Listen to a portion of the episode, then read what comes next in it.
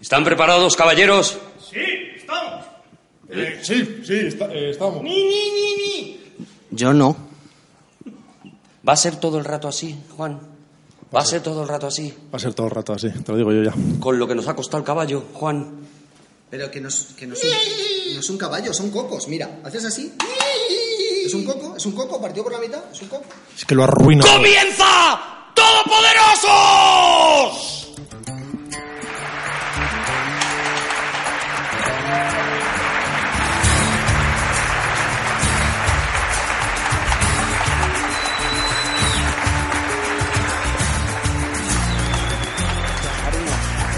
Bienvenidos a Todopoderosos, está con nosotros Juan Gómez Jurado.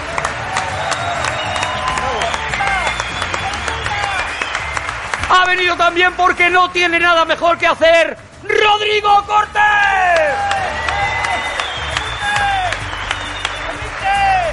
Y tenemos el honor de contar con nosotros hoy con la presencia de Javier Cansado.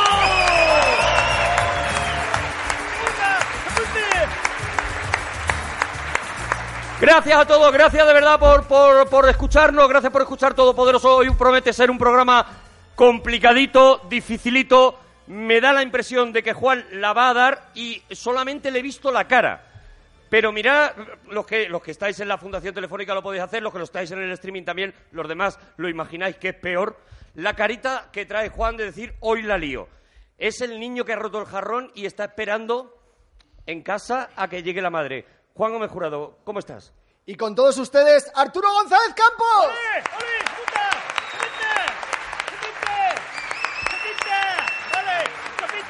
No era la respuesta a la que esperaba. Hoy, hoy vamos a dedicarle este Todopoderosos a un grupo, bueno, yo creo que es mítico y ahora matizaremos si mítico para bien, mítico para mal. Ahora vosotros decidiréis. Vamos a hablar de los Monty Python, de este grupo, de este grupo de humor raruno mm, que, que bueno, nos ha acompañado en un montón de películas. Ya, digo, Javi. digo algo a priori ante- antes de empezar. Sí, Esto Javi, es sí. muy importante, antes de empezar. Muy Si yo no sé pa' qué importante.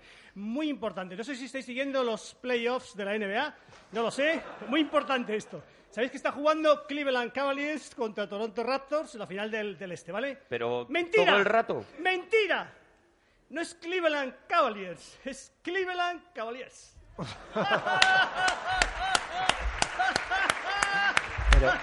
Todopoderosos poniendo las cositas en su sitio, ¿vale? Y ya que me pongo, no es Susan Sarandon, es Susan Sarandon. Ay, por Dios, qué buen rato. Si no, si no vienes, Javi, la que se lía. Menos mal que vienes tú a, a colocar esto. ¿Te parece bien que hablemos de Monty Python, Javi, o, o te molesta? No. He venido desde, desde mis aposentos. aquí Por cierto, para se dice Mon- Monty Python que yo soy para eso siempre de- bastante fracasado en cuanto a las pronunciaciones. ¿O es Monty Python? Es Monty Python, es Monty Python y mucha gente los llama los Python nada más, de Pythons. Los Python, pero ya hay que tener una confianza, Una ¿no? confianza, hay que es tener como una- llamarnos a nosotros los todopos, ¿no? Que ya dice, bueno, te lo permito porque, ¿sabes? Porque hay una distancia Y hay que haber pasado cariño. por nuestros aposentos también. Hay un cariño. Oye, ¿os gustan a todos los Monty Python? Python. Sí, sí, yo voy a sí. decir Python todo A el mí, rato. a mí me gustan mucho. A ti te gustan mucho. Lo que Pues, pasa pues es eso es lo que- importa. Lo que, Que lo tú que- estés bien, Juan. lo- lo- ¡Hasta aquí, todopoderosos! pero, pero esto es, vamos a hablar de gente que hace humor, entonces es- nos vamos a poner súper serios. Sí, yo creo que siempre pasa igual. Cuando hablas de temas serios es más fácil estar divertido y armar cachondeo que cuando hablas de un tema de, de- de cómicos, estás tienes tendencia a estar serio. Yo, siguiendo la pregunta gracias a Juan, te digo que para mí Monty Python no solamente Monty Python, Python, Python, Monty Python, Python. Monty, Monty. Monty Python. Eh, yo lo digo en gaélico. Pues a mí, no solamente me gustan, sino que me, me han marcado profesionalmente. Digamos que a mí me han hecho, me han hecho cambiar, bueno, no cambiar, pero me han hecho, digamos, profundizar en mi línea de humor. Dedicarme al humor es gracias o merced o por Monty, Monty Python. O sea, eh, tú me estás diciendo que, que- que seguramente habrías hecho otro tipo de humor si no hubieras conocido lo que ha hecho, lo que hizo esta gente. En Bueno, su digamos momento. que eh, a a Carlos y a mí, a Famino y a mí, nos, digamos que nos, nos fue una especie de, de- de coadyuvante. Es decir, nosotros hacíamos cosas muy raras pero pensábamos que hacía- hacíamos cosas muy raras y que no nos podíamos ganar la vida con eso. Entonces, de pronto vimos a él, vimos en los Caballeros de la Tabla Cuadrada, en una, un cine, una sesión doble en un cine aquí en Madrid, y salimos del cine los dos y dijimos, anda, pues si hay gente que vive haciendo estas locuras. Y entonces, digamos, nos afirmó en que tenemos que seguir en esta. En vez de oír cantos de sirena e imitar a Carmen Sevilla, que nos pedían, eh, dijimos, no, vamos a hacer estas cosas Estabais ahora mismo retirados en un yate. Si hubierais invitado a Carmen Sevilla... en Las Vegas. Y haciendo lo de las ovejitas y todo eso, retirados en un yate estabais. En vez de las tontas que lleváis haciendo Faimino y tú toda la vida. También de es verdad. Eh, Rodrigo, ¿a ti te gusta eh, Monty... Ay, Peter. ¿Podemos decir Monty Python ya de una vez y dejamos el chiste? Gracias, Juan. Lo has matado. Ay, por favor, por favor. Os he dicho que Juan no estaba hoy bien, No. ¿vale? Juan está, pues que... Que, Mira- que no se ha tomado la pastilla o lo que sea. Que un programa dedicado al humor es, a priori, es el programa de Juan. Claro, no, no, no, es que este...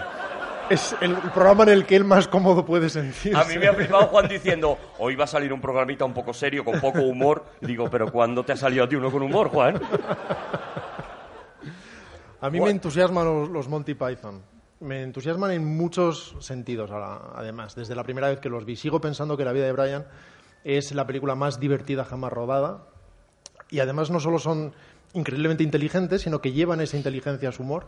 Y, y- y no solo lo combinan con el absurdo, sino que el absurdo deriva de forma directa de su inteligencia.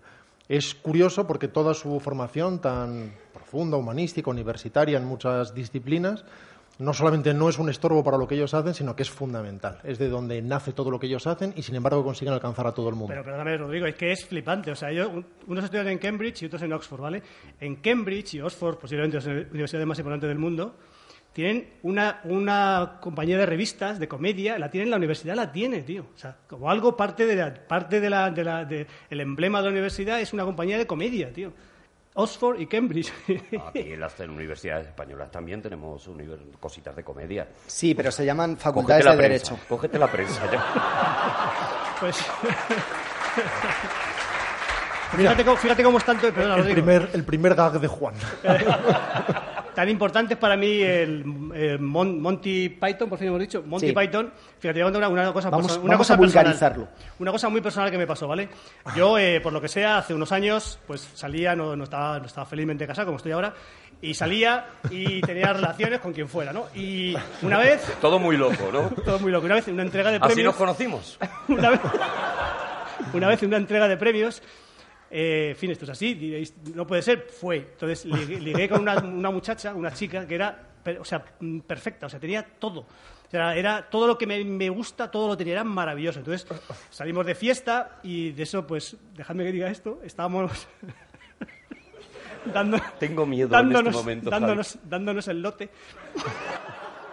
Dándonos el lote 1975. Hombre. Me he montado en un DeLorean ahora mismo, Javi. No, perdóname, estábamos... ¿Qué estabas? ¿Primero con la vasca, eh, a lo mejor enro- un enrollándote voltio. unos cilindrines? Estaba- dando un voltio. ¿Qué y estás- entonces ¿Te estabas tomando unos litros? me estaba, me estaba, me estaba dando el lote, estábamos mordiendo. Y ¿Pero ibas andando o en buga? Y entonces estábamos bebiendo y mordiendo y todo esto y en un pub. Y de pronto, una chica de verdad que me parecía maravillosa, maravillosa. Que tenía de todo, es lo que has dicho Todo tú. lo que a mí me interesa a una mujer lo tenía, todo. Simpática, divertida, dinero, todo. O sea, todo, todo, escúchame, todo. Y de pronto había pantallas en el, en el pub donde estábamos y son las imágenes de Monty Python. Y digo, hostia, mira, Monty Python. Dice, dice ella, los odio. Los odio. Una tía con la cual le está dando el lote, Claro. insisto, te dice que odia a Monty Tú le Python. estabas dando lo mejor de ti. Y yo que, yo que amaba a Monty Python, digo, esta tía, que para mí es perfecta, odia a Monty Python, pues me casé con ella. ¡Ah! Es maravilloso, de verdad, ¿eh? ¿Y sigues casado con ella todavía? Sí, sí, sí, sí. Y ahora le gustan los Monty Python. He hecho Es- una- es Por mis narices. Pero es infeccioso, es tremendamente infeccioso los Monty Python. Te, te- se te pegan y no, no hay manera de soltarlos. ¿A, a qué te refieres, Juan, con que son infecciosos? Pues Perdona que no lo entienda a priori, ¿vale? Que necesite un procesito... Yo no tengo, claro, la, la virtud que tienes tú con el humor, esa, ese empaste que tienes tú con el humor. eh, el- somos uno, el humorillo, ahí. Eh, Lo que, lo que pasa con, con los Monty Python es lo que decía antes Rodrigo, eh, que ellos son gente que hace un humor increíblemente inteligente y terriblemente elevado. Sin embargo, son capaces al mismo tiempo de eh, conseguir que esos conceptos que están incrustando dentro de, dentro de sus sketches, dentro de sus películas, al mismo tiempo eh, entren muy bien a personas que, en priori, a, que a priori no, no tendrían por qué comprenderlos. Quiero decir que no... Al no, vulgo, al vulgo, a la gentuza. No pero Lo te- que- bueno, lo que tenemos delante en este momento, Pues, por ejemplo. Me pongo a mí, por ejemplo, con 12 o 13 años, que es la primera vez que veo La vida de Brian y me parece una comedia loquísima y absolutamente divertida y no entiendo nada de lo que estoy viendo. Pero yo no estoy de acuerdo contigo, eh, digamos, eh, en, en- iba a decir en algo, en todo. Eh, no quiero decir que, el, que el, el nivel, el nivel referencial, en este caso de la vida de Brian, el nivel referencial es la Biblia, con lo cual, es, bueno, tú no sé qué educación has tenido, pero, pero en general, digamos que, que la Biblia es una... No, me refiero a que es una educación laica o que, no, no digo, no una mala educación, perdona, ¿eh? Pero es- Entonces digo que toda la, la refer- o sea, digamos que el, el humor de Monty Python es fundamentalmente es absurdo. Entonces el absurdo no tiene unas... Bueno, hombre, cuando hacen bromas con Carlos Marx tienes que saber quién es Carlos Marx, pero digamos que el nivel, el nivel que exige no es un nivel intelectual muy alto. Pero, pero para, para comprender, comprender lo que significa la vida de Brian hay que entender que es básicamente eh, antiantropomorfismo humeano. Espera, espera, espera, espera, que te... Eso sí. pero dale, dale algo, ¿no? ¿Qué te ha dicho? No, Ah, sí, sí, serio, perdón, perdón. En serio, no está pagado. Lo digo muy en serio. Antro- antiantropomorfismo, antiantropomorfismo es lo que tengo yo en bañador, por ejemplo, ¿no? por ir entendiendo las cosas. Antiantropomorfismo hum- humeano. Humiano. De Hume. No, no. Hoy, Eso es. hoy va a ir la bocina, hoy la quemamos la bocina. Ya te digo. Eh, es cierto, eh, cuando uno ve la vida de Brian por primera vez, Vamos a empezar por la vida de Pero Brian es que- entonces. Vamos a ser así súper cronológicos. Podemos hacerlo. Es que ahora ya ha lo arrancado lo del Sí, sí, antiantropomorfismo. Yo no puedo parar esto. O sea, yo el mar con las manos no lo puedo parar. Y a Juan menos. Si queréis, Entonces, lo guardo. No, no, no, no. No, Vamos no, a no, no, quitarnos el antiantropomorfismo de encima Cuanto cuanto antes. A ver, vamos, eh, a, vamos a ello también por si la gente quiere ir al baño. La- Adelante, Juan. la- la- una persona que ve la vida de Brian por primera vez puede pensar que es una película atea. De hecho, les ocasionó a los Monty Python un tremendo eh, problema en el Reino Unido y en, y en Estados Unidos, porque la gente creía que estaba viendo una película que era contra la En Noruega religión, fue prohibida. por ejemplo. Y en, Suecia Noruega. dijeron, y en Suecia dijeron, ir a ver esta película que en Noruega la han prohibido. Sí, eso me encanta. El- la cuestión es que nada más lejos de la realidad. Si, a- si acaso podríamos pensar que es una película herética, pero en ningún caso pagana, ni por supuesto. eh, Blasfema. ni por supuesto atea, ni blasfema, porque en ningún caso estamos hablando eh, de Jesús ni de Dios. Es su película más atea, más pagana y más blasfema, sin duda, eh, The Meaning of Life. Pero en, en la vida de Brian, lo que ellos hacen es que colocan a Dios desde el principio, lo enseñan, lo enseñan en ese portal que está al lado eh, de donde van los, los Three Wise Men, los, los tres Reyes Magos, van a, van a llevarle el oro el Perdona, incienso. para decir los tres Reyes Magos has dicho... Perdonad, perdonad, ¿eh? Perdonad porque yo entiendo que es un discurso que él tiene muy ordenado en la cabeza, pero es que ha dicho los Three Wise Men. que me los veo así como en una portada de disco, ¿sabes? Los Three Wise Men. Y es que veo... veo Los Backstreet Boys y los Three Wise Men, que son ellos de mayores, cuando se han vuelto a juntar por la pasta. la Pero con A abanico. ver cómo dice. A ver, a ver cómo dice ahora, ahora incienso y mirra. Ellos en A ver cómo dice. eh, gold, incense and myrrh, o balm, whatever you want. Lo que, a lo que íbamos. Vamos... Qué tortazo tienes a veces, Juan, de verdad. A veces, dice. La, la cuesti- la cuestión es que él enseña a Dios, lo coloca al lado de Brian y después nos enseña a Brian. Claro. Y entonces tú ya no puedes pensar que esa es una película eh, contra Dios porque te los ha separado muy, muy claramente. Hombre, pero vamos a ver, va- creo- vale, este, esta es una reflexión obvia, que no- obvia porque, porque para cualquiera que haya visto la peli, evidentemente ellos se, no están contando la vida de Jesucristo, están contando la vida del vecino de Jesucristo. Pero luego sí se habla durante toda la película de temas que están muy intrincados con la religión, ¿no? Y en quién crees y quién es nuestro Mesías. Con la iglesia más bien, ¿no? Yo Oye, creo. Más perdonad que, que, más que eche con la- agua al vino. Y si empezamos por el principio, Pero no vamos a Oh, poder sí, sí, hablar sí, de... hostia, sí, sí, sí, sí, del una idea. anti- Claro, dejamos así como un cebo. Esto es un cebo. Fijaros cuando vayan a hablar de la vida de Brian, lo que va a pasar. Preview. Se van a pegar. A ver, esto es podcast, se puede montar, ¿sabes? Lo que podemos hacer es, eh, yo ahora hago como que no ha pasado nada, ¿sabes? vamos directos al sentido Luego de la vida. esto se corta, vamos, vamos y vamos haciendo así trocitos, ¿vale? Entonces, luego hablo del antiantropomorfismo. No, ya no, ya no. no, ya no, ya no, ya. Ya, ya, Pero es que de ya verdad... está muy bien así. Eso, mira, eh, hay un programa que no podemos venir ninguno de los tres Ese día. y que está la gente loca por lo del antiantropomorfismo. No, pero en serio, es que es, es muy importante. Muy Hombre, que lo es, que lo es, importante. hombre, que lo Muy es. importante, muy, Y- importante. y no le vamos a quitar ni esto de la importancia que tiene. Tú ves en nuestras caras... Lo vamos a dejar así, intocable, con la Dios, admiración estamos de algo. ¿sabes? De un fetiche. Es Como más, aparte, como, como más, aparte. entonces- que no, que no lo, lo subimos a un altar. Es más, si puede que hablemos nosotros y tú no. O sea, cuidado, ¿eh? cuidado, ¿eh? Eh, Entonces, por, Cuidado, ¿eh? por establecer las normas, por- porque, porque ahora yo, claro, a mí esto se me ha quedado dentro. Sí, no, está muy bien, pues está muy bien ahí. No, entonces, cuando hablemos de la vida de Tú Brian, déjalo dentro, lo aguantas Aguanta, y luego aguanta. cuando yo diga, Juan, provechito, lo echas todo, ¿vale? ¿Vale, Juan? Entonces, eh, estábamos antes de, antes de Juan AD, ADJ, estábamos en la cosa de que estos tíos son unos, bueno, son unos intelectuales, que era un poco lo que, lo que apuntaba, Sí, lo que apuntaba Javi, ¿no? No, sí, su, forma- su formación es... O sea, que otra cosa es que no se traslade quizás a sus, a sus Son escri- gafapastas. a lo que escriben, pero Muy su, gafapastas. su preparación es totalmente intelectual. Su preparación lo es, pero ellos, ellos no, no son intelectuales a priori ni ejercen de tales. Eh, y para empezar, el, el grupo, como casi siempre, no surge por generación espontánea. No son champiñones y de repente aparecen los Monty Python, sino que tienen orígenes muy diversos y, les, y tardan en reunirse. Varios de ellos se cruzan varias veces en sus vidas hasta que al final se crea esta aleación definitiva, pero que tiene un origen previo.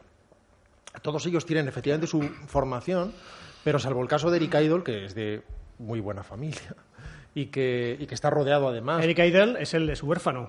Ta, ta, ta, ta, ta, ta. Ah, Eh, anda. ¿Puedo contar esa historia tan bonita del padre de Eric. Idle? Eric Idle, el- su padre, trabaja en la RAF, trabaja, está movilizado en la RAF en la Segunda Guerra Mundial, que es la Royal Air Force, correcto. Eh, Oh, Entonces está en, no, no, no es un, no es piloto, pero trabaja en la RAF, ¿vale? Entonces se acaba la guerra, le licencian y entonces está, está en Londres y vuelve a su casa, creo que era Sheffield donde vivía, no me acuerdo muy bien. Entonces hace autostop para volver a casa, se, se sube a un camión con, que lleva mm, lan- planchas de acero, tiene un accidente y una plancha de acero le cercena la cabeza, el, cuello al padre de Eric Idle. Como en la En la, gue- en la guerra no le pasa nada, en la guerra no le pasa nada y volviendo a casa feliz, ras. Entonces un mal viaje que se llama, ¿no? ¿esto qué es? ¿El fatum? Eh, ¿Es el antiantromorfismo? Eh, Así es. entonces, ese- me no parece lo- que, es- no lo que eso te, tiene que... Ya, ya. Te tiene que marcar... tiene que marcar de una manera definitiva. No metáis Entonces, con Juan que se está poniendo rojo aguantándose el provechito. Está ahí. Pero yo, tú dices que era de buena familia, eh, Eric Idle. No, que, creció después y, y en su Un desarrollo. orfanato creció, o sea. Sí, sí, sí, lo sé, pero después en su, en su desarrollo, él estaba rodeado siempre de famosos y, y esos eran los ambientes. Eh, Y de hecho, incluso cuando conocía a su familia, un dentista, era un dentista de famosos. De manera que él estaba acostumbrado a moverse en esos ambientes. Pero en realidad todos ellos son de familias muy normales. No es gente que esté abocada a acabar en grandes universidades. Ni mucho niño, pero son cerebritos todos. Bueno, claro, son cerebritos porque Hombre. de hecho son admitidos en Claro, Cambridge y en Oxford, becas, pero, muchos de pero no le resulta tan fácil. Y de hecho, Michael Palin, por ejemplo, refiere cómo él tra- trata de entrar en diferentes colleges que le van diciendo que no, hasta que por fin por un enchufe directo consigue entrar en uno de ellos. Pero lo que sucede es que efectivamente, aunque nuestra idea del King's College de- de- o el Trinity College de Cambridge es pensar en los grandes matemáticos o pensar en Newton, efectivamente tenían una tradición de variedades muy asentada, y especialmente en Cambridge, con los Footlights. Los Footlights eran legendarios y eran una referencia para todos, incluido para Oxford. Y tres de nuestros Monty Python recalan en, Cambridge, que son John Cleese, Graham Chapman y Eric Idle. Dice Graham, dices tú Graham. ¿Cómo dices? Bueno, he dicho Graham, pero puedo decir G- puedo decir Graham, Graham, Graham Greene. Graham, Graham. Graham, Graham. Y dos de ellos, que son Michael Palin y eh, Terry Jones, acaban en Oxford. Y, Terry Gilliam está a su bola. Terry Gilliam, que por cierto, Terry Gilliam pone la- en Wikipedia, pone Terry Gilliam, dice cineasta británico que nació en América. He flipado. flipado completamente. Y, Claro, porque bueno, ahora hablaremos de Terry Gilliam, pero es verdad que, que al final es, es el que empasta a todo, el que a- aquello le da una lógica, ¿no? Porque le da la imagen, le da... eh, esta gente eran, mm, por lo que estáis contando, varios cerebritos que de manera casi, casi casual acaban trabajando Sí, juntos, ¿no? Pero, pero fíjate que el propio John Cleese cuenta que él nunca tuvo una verdadera educación formal y que antes de ir a Cambridge pasó un año como profesor en su propio colegio, porque se lo pidieron, y dice que ahí es cuando se formó. Cuando tuvo, cuando tenía que ir, como hacen en general los profesores y sobre todo los interinos, una página por delante de los alumnos. Ahí es cuando recibió su verdadera formación. Y dice que es cuando por fin se considera una persona educada o ilustrada. Y después es cuando llegó a Cambridge. Adelante. No, Fer. decía, esta, esta gente del Footloose eh, hacían, eh, no sé si era Foot- el- Los Footlights. Footlight, eso, hacían una cosa que era maravillosa. o sea, Pero habría actuaban sido maravilloso que fueran los Footloose. Footloose, la, la película. Magnífico que fueran los y Footloose, en Oxford los Flashdance. con un disco de duetos con los Three Wise Men. Gold, and Science and Mirror.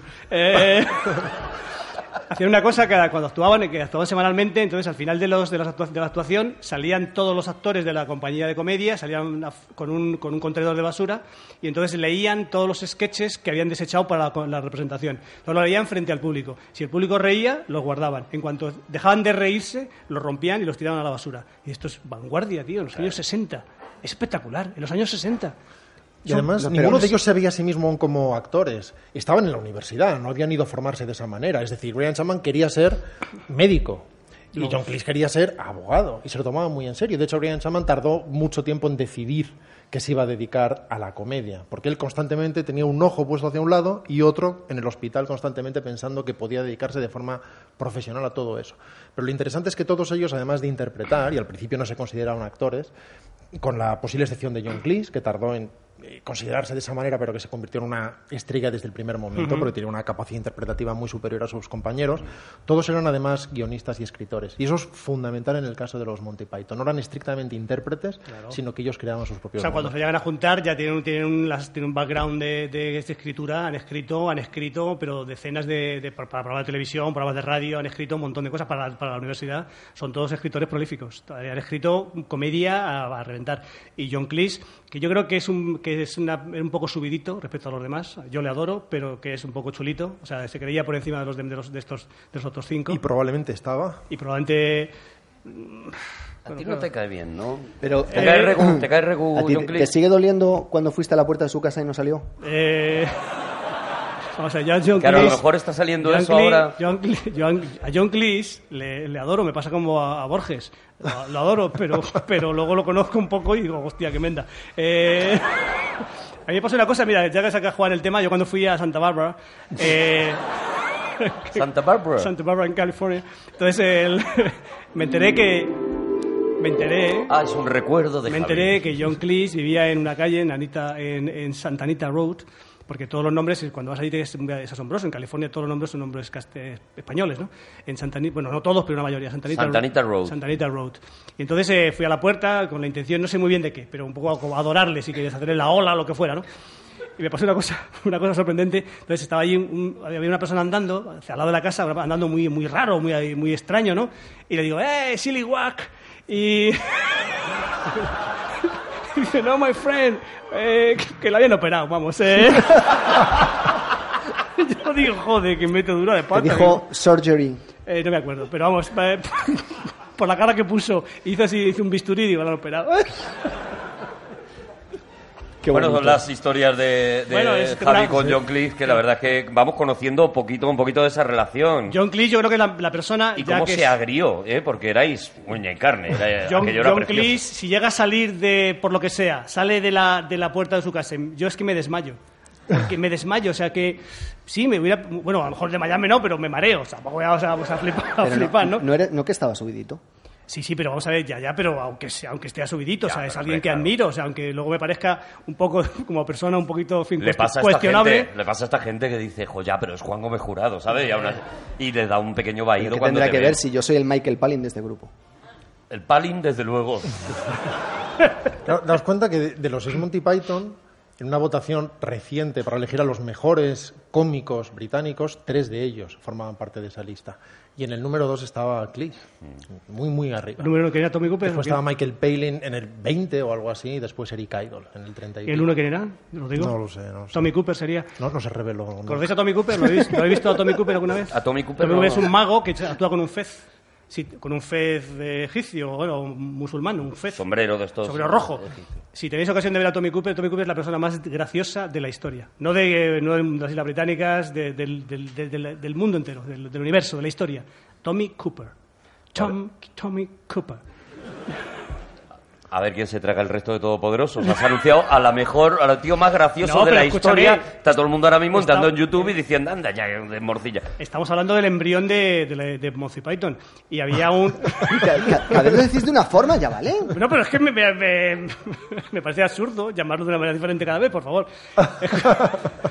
El- ellos, eh, hay un, pre- un precedente, es Spike Milligan, antes lo hablábamos, que se- eh, Spike Milligan se Ellos quejaba de que, le- de- que la miraba- que- que muchas cosas les habían copiado, le habían copiado a él. O sea, que él cosas eran ideas suyas. El programa que tenía el Q este era previo a, a- a Flying Circus Mm. y había cosas que, que estaba, enfa- estaba muy enfadado él. ¿eh? Él tiene declaraciones que estaba enfadado con ellos. ¿Te lo encontraste en estaba- la puerta de John Eh, Cleese? es que murió hace tiempo. A ver si es el que andaba raro. Claro, pero daos cuenta que, que, insisto, no surgen sin más y empiezan a copiar a Spike Milligan, sino que tienen una historia. En, en estos colleges, estos grupos son tan importantes que hacen giras mundiales, es gente que cuenta con presupuesto y lugares de reunión. Es como cuando piensas que se en el baloncesto universitario, que te parece que es una cosa entre amigos. No, el baloncesto universitario es una liga con, que mueve una Mueve cantidad pasta, de dinero sí, sí. brutal. Pues cuando acaban eh, la universidad, tienen diferentes edades además, porque por ejemplo Eric Idle entra en el college un año después, y eso en esas edades es un salto enorme. Así que él cuando mira a John Cleese, por razones físicas y por razones figuradas, mira de abajo arriba, desde el primer momento. Pero cuando acaban la carrera y están en el posgrado, empiezan a trabajar por separado como guionistas para diferentes programas de televisión. Y el, el más importante al principio es el que hacen con, con David Frost, el que se llama The Frost Report, que es Sí. un gran cómico que además tiene un enorme ojo para detectar nuevos talentos, nuevos guionistas, y pide a varios de ellos que se sumen a su grupo. Otros trabajan de repente, les ofrecen un programa infantil para la ITV y hacen su propio programa, que es Do Not Adjust Your Set, es decir, no ajustes el televisor.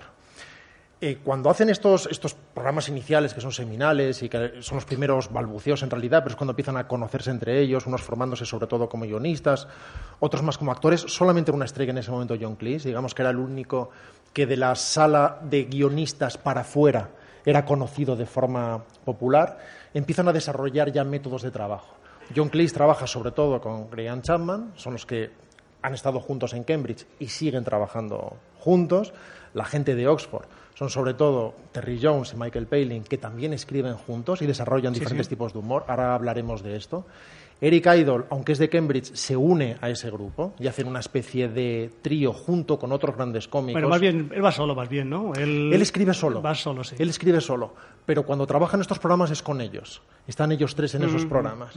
Y Terry Gilliam, insisto, que es el americano. Que no lo querían, no lo que querían. Va, va por su cuenta. Este es un tío absolutamente underground, un gran ilustrador completamente chalado, que vive en Nueva York, que es donde conoce precisamente a John Cleese en una de estas giras de los, de los Footlights, y que lo que hace es trabajar para Help, porque era un enorme admirador de Kaufman de la revista Mad y su siguiente revista era Help, y ahí es donde se conocen.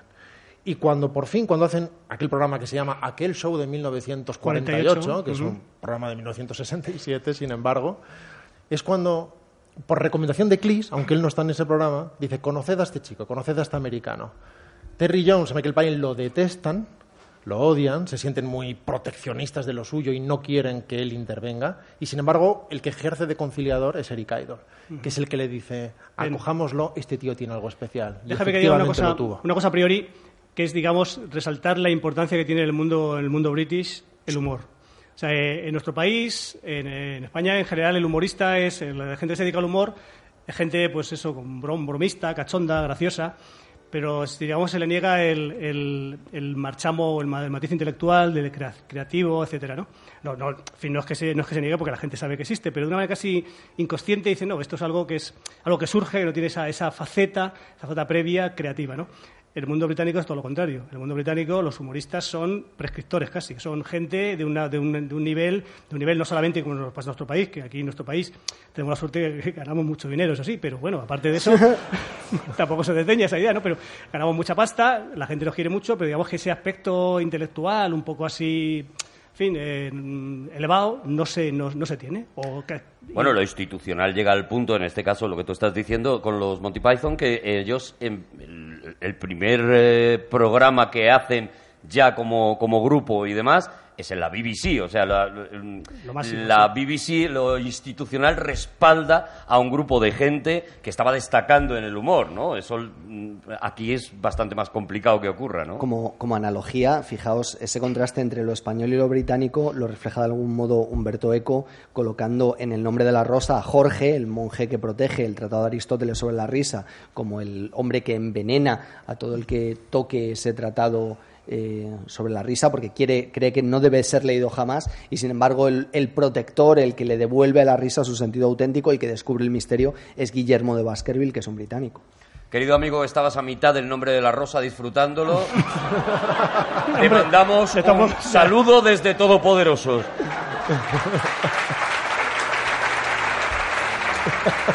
No, pero de, los libros también se hacen spoiler, ¿o cómo De los libros de hace 30 años también se hacen spoilers. Bueno, entonces, eh, comenzamos ya con el Flying Circus, que yo creo que, digo porque, porque esta gente se tendrá que ir a cenar. Bueno, eh, bueno antes, otro, otro, adenda.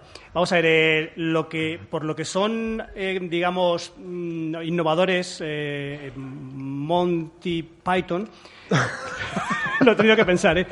Es porque eliminan los finales, los cachondos. Eliminan los finales. O sea, que eso para que es lo, que te lleva la, lo que te lleva a la muerte como, como escritor, como, como creador, como humorista, es buscar un final. Te lleva, eso te lleva a la muerte, te, lleva a la desesperación.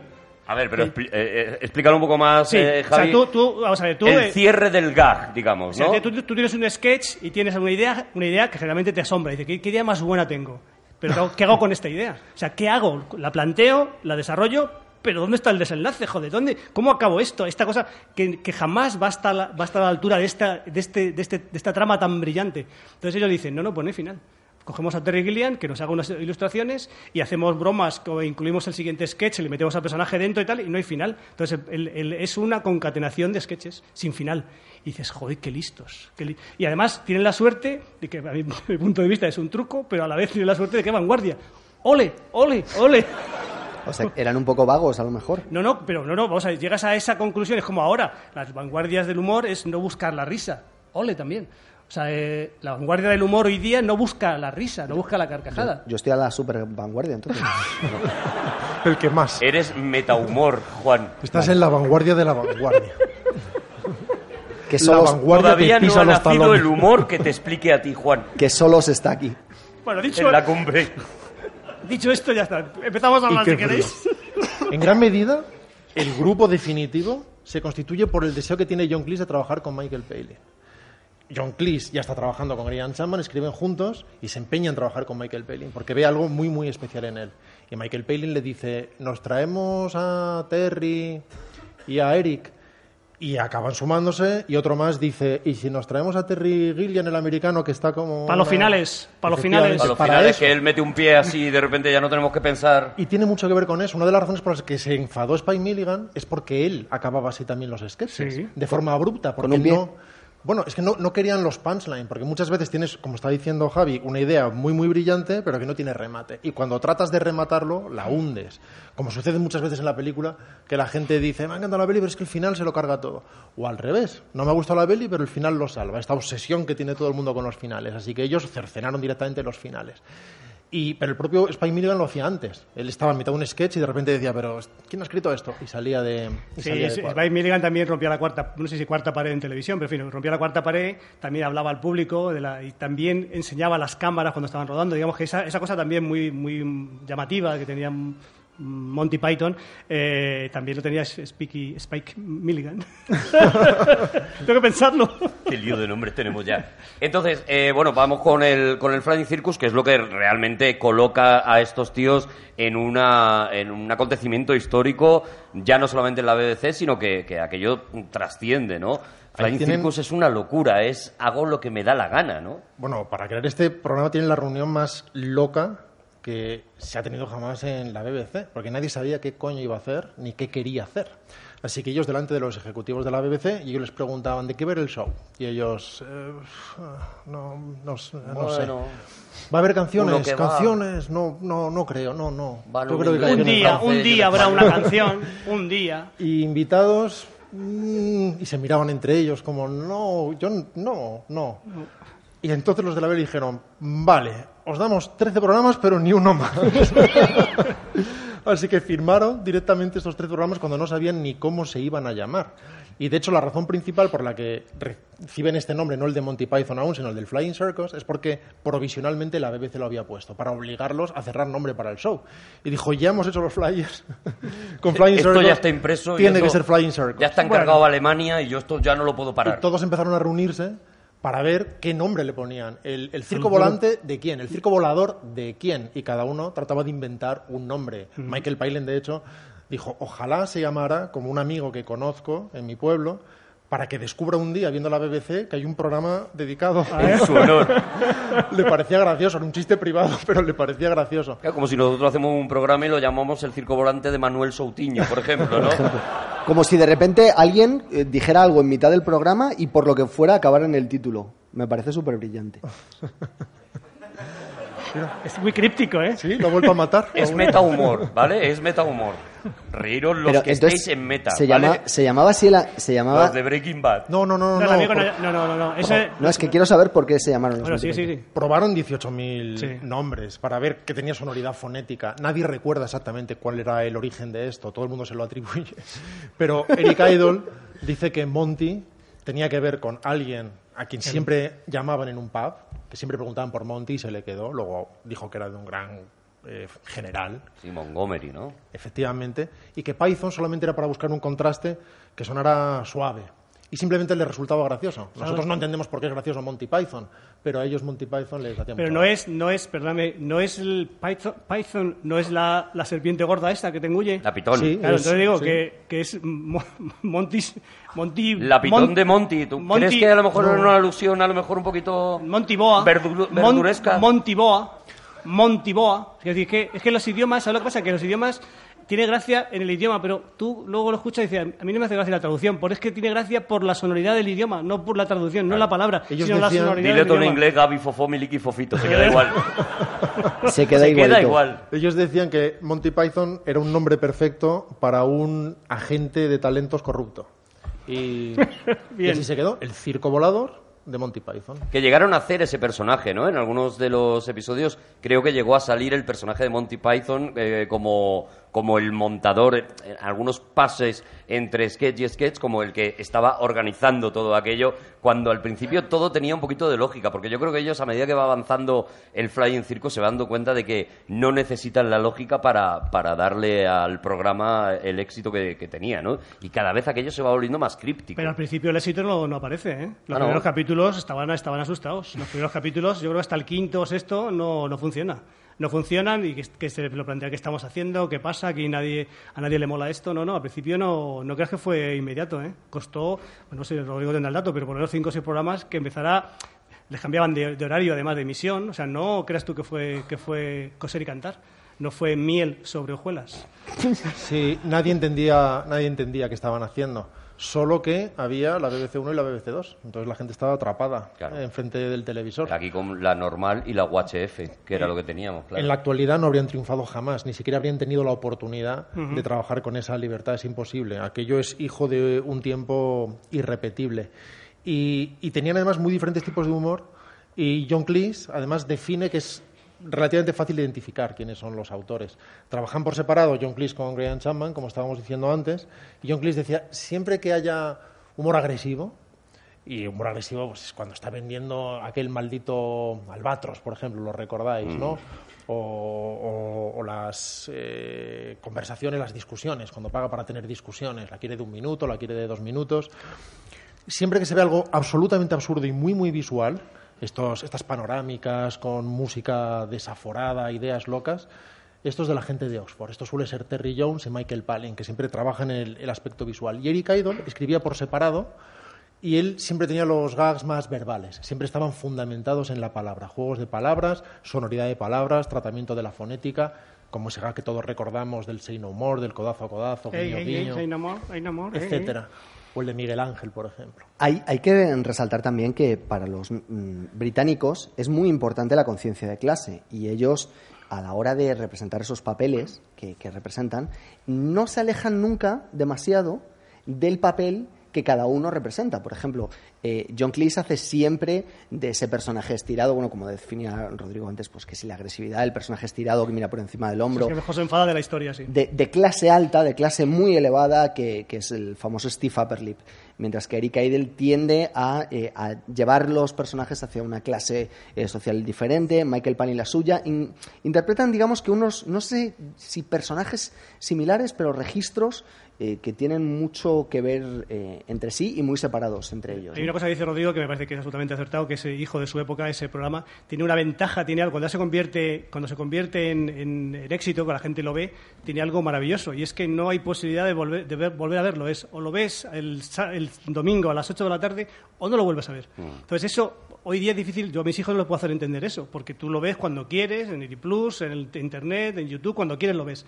En aquella época era o lo veías en ese momento o no había ya posibilidad. te lo habías perdido. Entonces, claro, era concitaba tal cantidad de, de- de visi- visionados, pero a la vez, además, que aquello era un fenómeno. O sea, lo veía, la mitad de Inglaterra estaba viendo el programa. Entonces, aquello era, claro, era, era un acontecimiento, era un acontecimiento brutal.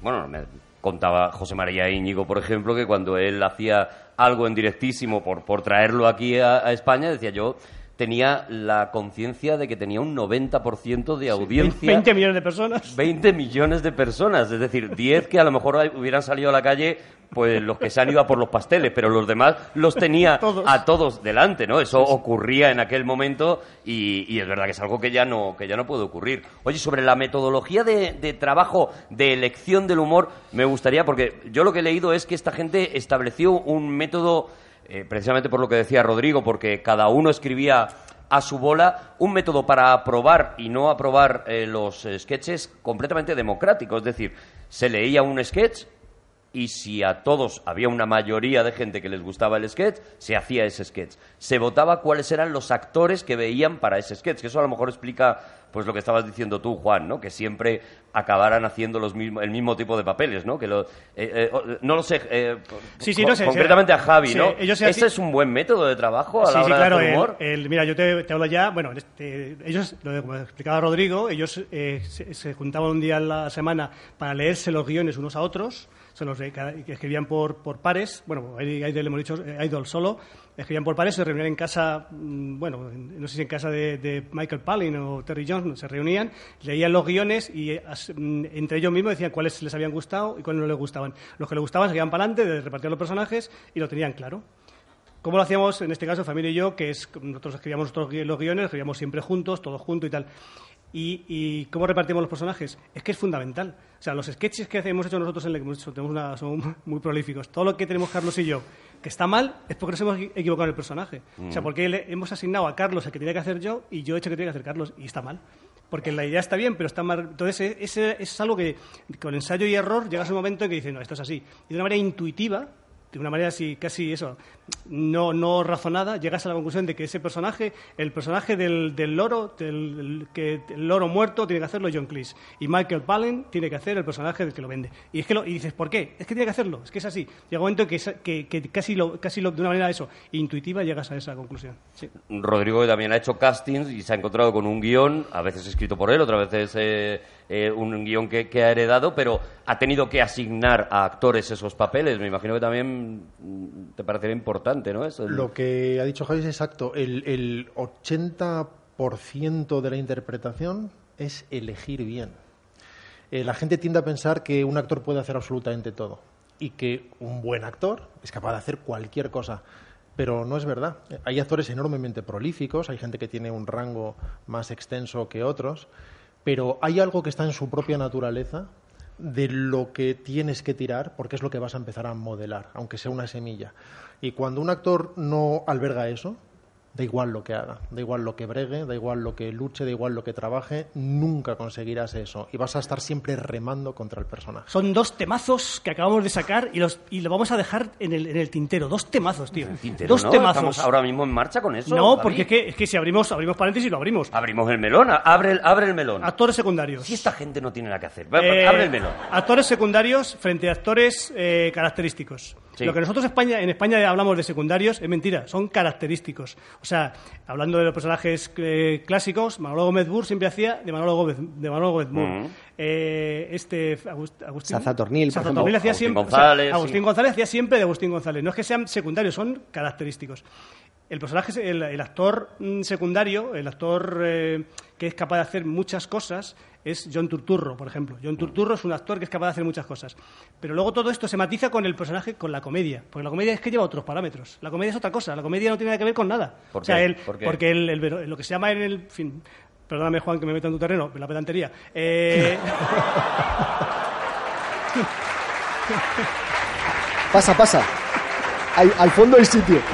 lo que, lo que se llama el, el- lo que se llama el, el el verosímil cómico es algo que, que es un intangible, o sea, es algo que, que se tiene o no se tiene, o sea, no, no se puede explicar, no se puede, no se puede enseñar, no, tú, tú ves, antes mencionaba, en fin, lamentablemente me mencionaba a Tommy Cooper, tú ves a Tommy Cooper y dices, este hombre es graciosísimo, no le estoy entendiendo nada de lo que hace, porque habla un inglés muy cerrado, pero, pero es que es graciosísimo.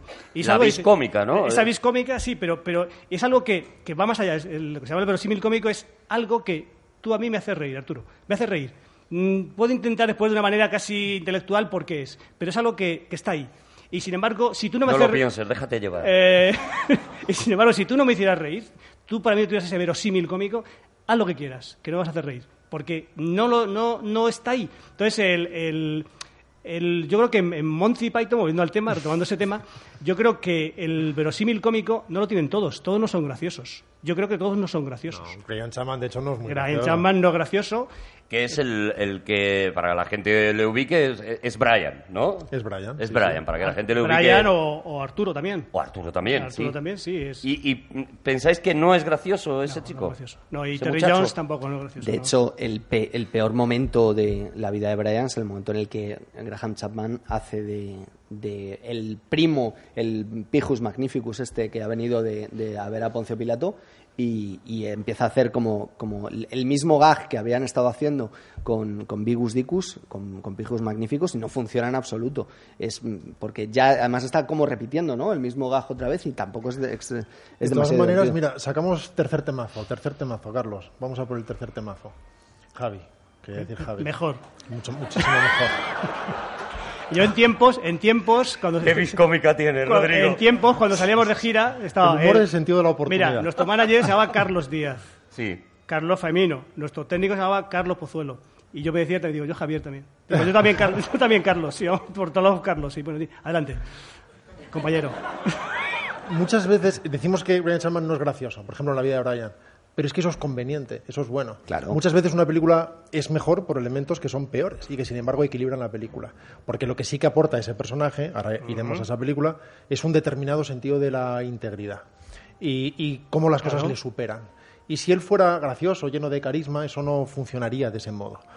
Por otro lado, eh, él era eh, enormemente alcohólico al principio, sobre todo. No sé si puede ser enormemente alcohólico. No sé si Sí, es si bebes, por ejemplo, tres litros al día de alcohol, es, es que- enormemente enormemente Lo alcohólico. que, lo que no puedes estar, por ejemplo, es estar moderadamente embarazada.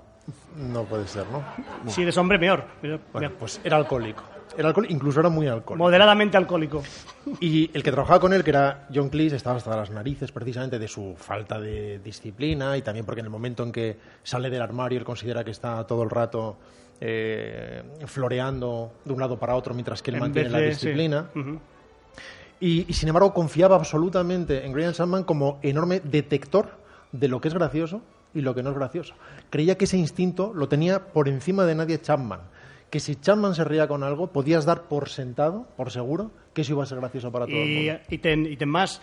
Todas las salidas de tono, cuando tienes escenas con Graham, Cham- con Chapman, todas, esas cosas que son muy raras, que son salidas de tono estrambóticas, son suyas. O sea, él sí que... Sí, yo lo que niego que fuera gracioso, su persona. O sea, él. O sea, él, eso es lo, que, lo único que niego, pero vamos, como, crea- como creador me parece excepcional. ¿eh? Y además el equilibrio es fundamental, porque aquí tenemos con los Monty Python lo que sucede con los grupos multidisciplinares eh, metapsíquicos que van a investigar una casa encantada, que no pueden ser todos lo mismo. Tiene que ser uno físico y otro tiene que ser un psíquico y otro tiene que ser una ultra religiosa que detecta presencias y otro tiene que ser el científico, eh, el genio de los aparatos. Yo creo que el ejemplo lo entendemos Es todos, bueno, ¿no? bueno, sí, es bueno.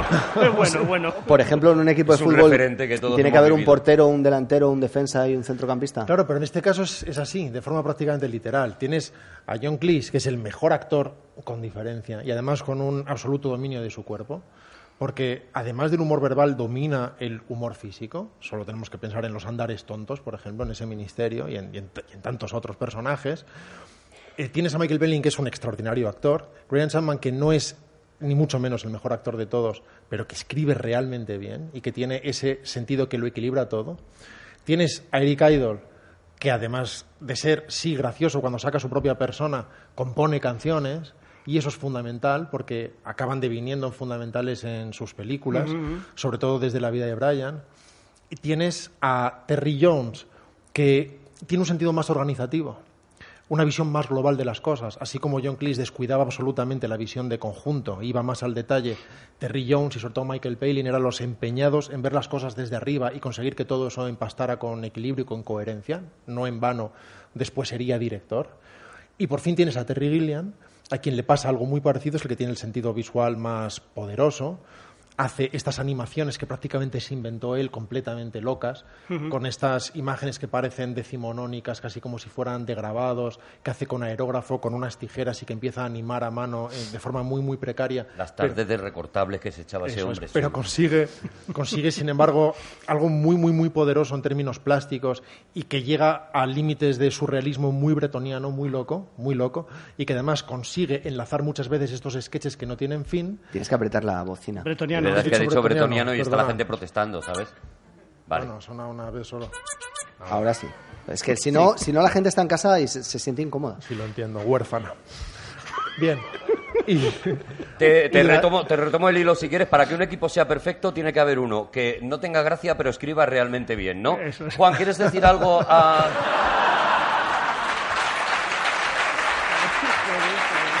Salvo por lo del alcoholismo, soy el Graham Chapman de Todopoderosos. Correcto, Bueno, sigamos. no vamos a contar lo de las noches, Juan. Bueno, entonces, Rodrigo, perdona. Sí, eh, eh, efectivamente era un, era un equilibrio que se dio, no sé si de una manera. Esa es mi duda. ¿Fue consciente o fue, eh, o fue fortuito y de repente se encontraron el grupo de genios, no el grupo de genios, sino la alquimia de mentes que diera ese resultado? No, no, no fue, no fue consciente y llevó mucho tiempo. Es decir, si tú esto lo haces como si fuera Milli Vanilli, tratas de prefabricar el grupo y dices, necesito al técnico y a la psíquica ya no funciona de esa manera, porque lo que debería funcionar teóricamente o según tu plantilla de Excel, luego seguramente en la realidad se va a demostrar Claro. que las cosas no De funcionan. hecho, ellos dicen que lo que más les gustaba era la reunión de guiones. Cuando a lo mejor te lo pasaban, se lo pasaban de miedo, era reuniones en los, los cinco, a veces iba Gillian también, pero los, iba, también iba Gillian, pues los seis, y se reunían a contárselas lo que habían escrito y se lo pasaban de narices, porque eran, es decir, un amiguete. Luego al final sa- salió la cosa un poco más, más, un poco más peliaguda, pero eran muy amigos y se lo pasaban juntos muy bien, se, se lo pasaban, se reían muchísimo. Fíjate, yo, yo he estado revisando, claro, revisando todo lo que he podido, este, revisando, revisando, y, y yo creo que los, los, los Flying Circus es un, es, un, es un programa magnífico, pero no es muy gracioso. Fíjate lo que estoy diciendo.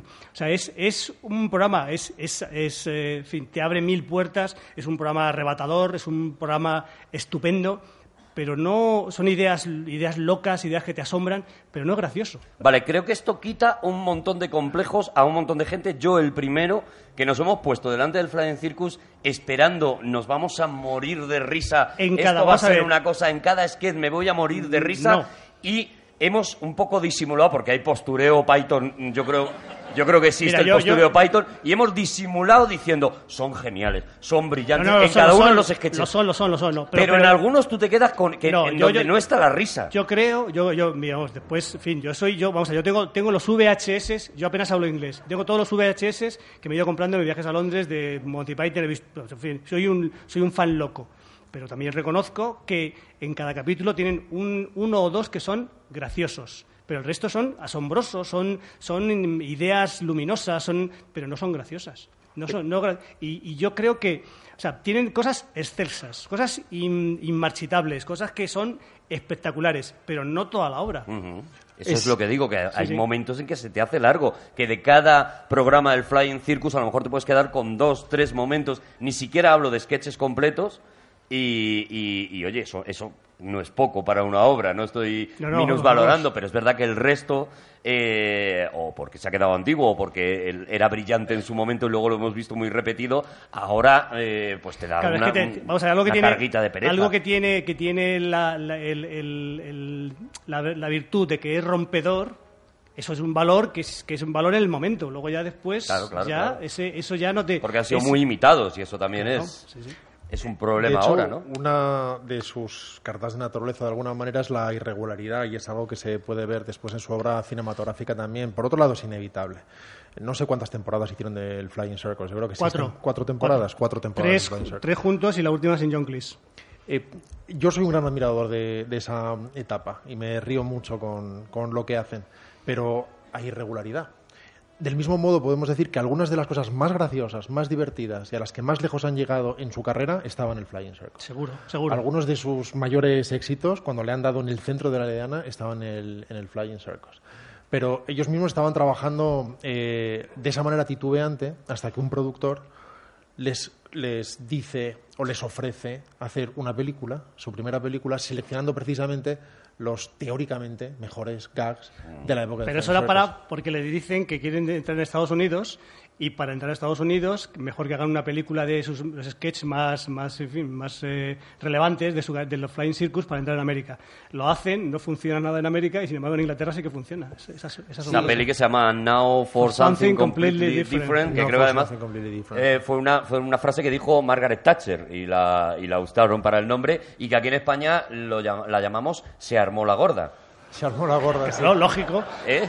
No, no penséis a veces... Dejo un silencio reflexivo, ¿vale? No, ¿no pensáis a veces en el, en el señor que pone los, los títulos a las películas? Así todos los días. Porque, por ejemplo, él cuando, cuando, cuando vaya a pedir un café, por ejemplo, ¿qué dirá? ¿Dos cortitos muy mezcladitos? Oye, y el de y, y taxi, habla- ¿tú, tú qué eres? Y, Este café es mi padre.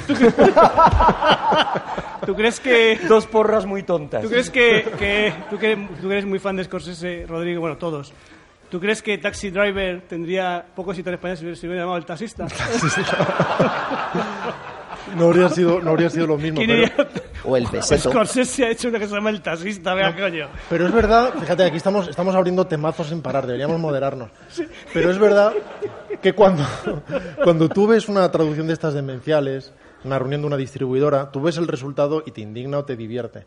Pero lo, lo interesante es dar el paso más allá. Es como, qué sé yo, es como cuando ves a alguien en una playa con un bañador paquetero de leopardo, por ejemplo. Seguidme Eso- en Instagram. Dice, ¿eso es gracioso ese momento o no? Dices, ah, pero te lo tienes que imaginar en la tienda. Y ese Eso hombre es. te han enseñado un montón de modelos, se ha estado mirando todos, los ha estado revisando y en un momento dado ha dicho, este. Este.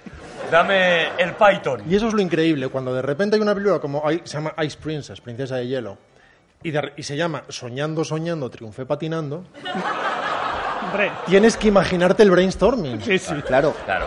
Yo- Pero otro temazo. Es que, te- Yo- te yo- espero a ti, ¿eh? Otro, tem- otro temazo. Quiero, quiero que, que Rodrigo mm, nos cuente cómo eh, ocurre en su cabeza el casting de los, del la- el tema de los pitufos, el tema central de los pitufos. Bueno, ese tema me obsesiona. Ese tema me obsesiona. Tengo un temazo obsesiona. para después, ¿eh? Acordaos. Bueno, tengo dos cosas que decir aquí. Primero quiero A ver, reivindicar... cualquier temazo se tiene que parar ante los pitufos, ¿vale? Por Así eso, que por eso, ya, ya. comprenderás, Sí. Javi, que no, te dé paso. No, no, pero por eso lo he dicho, digo que está aquí y estoy aquí. El casting de los pitufos es el, Yo el hay tema de ahora. dos brainstormings a las que me gustaría haber acudido. Hmm. Una es la de triunfando, triunfando, eh, soñando, soñando, triunfé patinando. Sin duda. Porque das cuenta de lo que es eso, que no es que haya dicho alguien, oye, eh, algo de patinar, eh, eh, tri- eh, patinando. Y uno dijo, Frozen. y dijo, no, eso no va a funcionar, por ejemplo. Dice, no, pero soñando, porque las- es para niñas, es así, está bien, soñando. No, pero podríamos hacer un pareado, sí, soñando, triunfé patinando.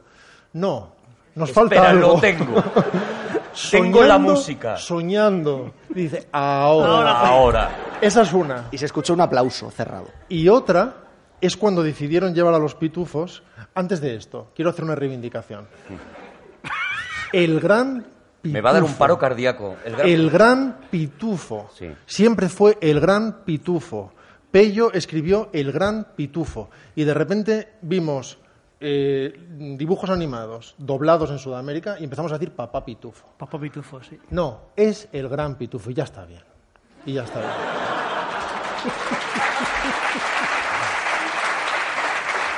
Gracias. Porque es un programa valiente, porque aquí no nos mordemos la lengua, ¿vale? Y para los temas importantes damos la cara, Tengo la sin recámara, demagogias. ¿eh? Tengo la recámara un tema. Tienes una recámara un tema.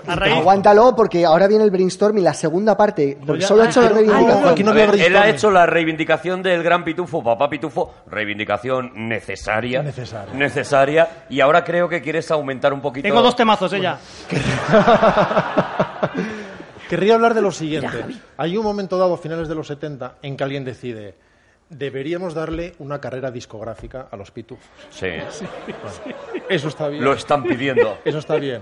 Aquí se dijo la frase, ahí hay dinero. Esto ya se había explorado previamente con Alvin y las ardillas. Dijeron, bueno, aumentamos el pitch, Claro. que cante gente normal, seres humanos normales, subimos el pitch y tendrán esta voz de helio graciosa. Eso está bien. Pero claro, se ven de repente en la tesitura de decidir cómo van a hacer las actuaciones en directo. Porque van a ir a donde Íñigo, van a ir a donde... Mm. Claro, como sea. lo llevamos a los Claro. que no existen y con esto a lo mejor os estoy haciendo un spoiler. Vale, la primera idea es, de acuerdo, vistamos a mamarrachos de pitufo, todo bien, es normal.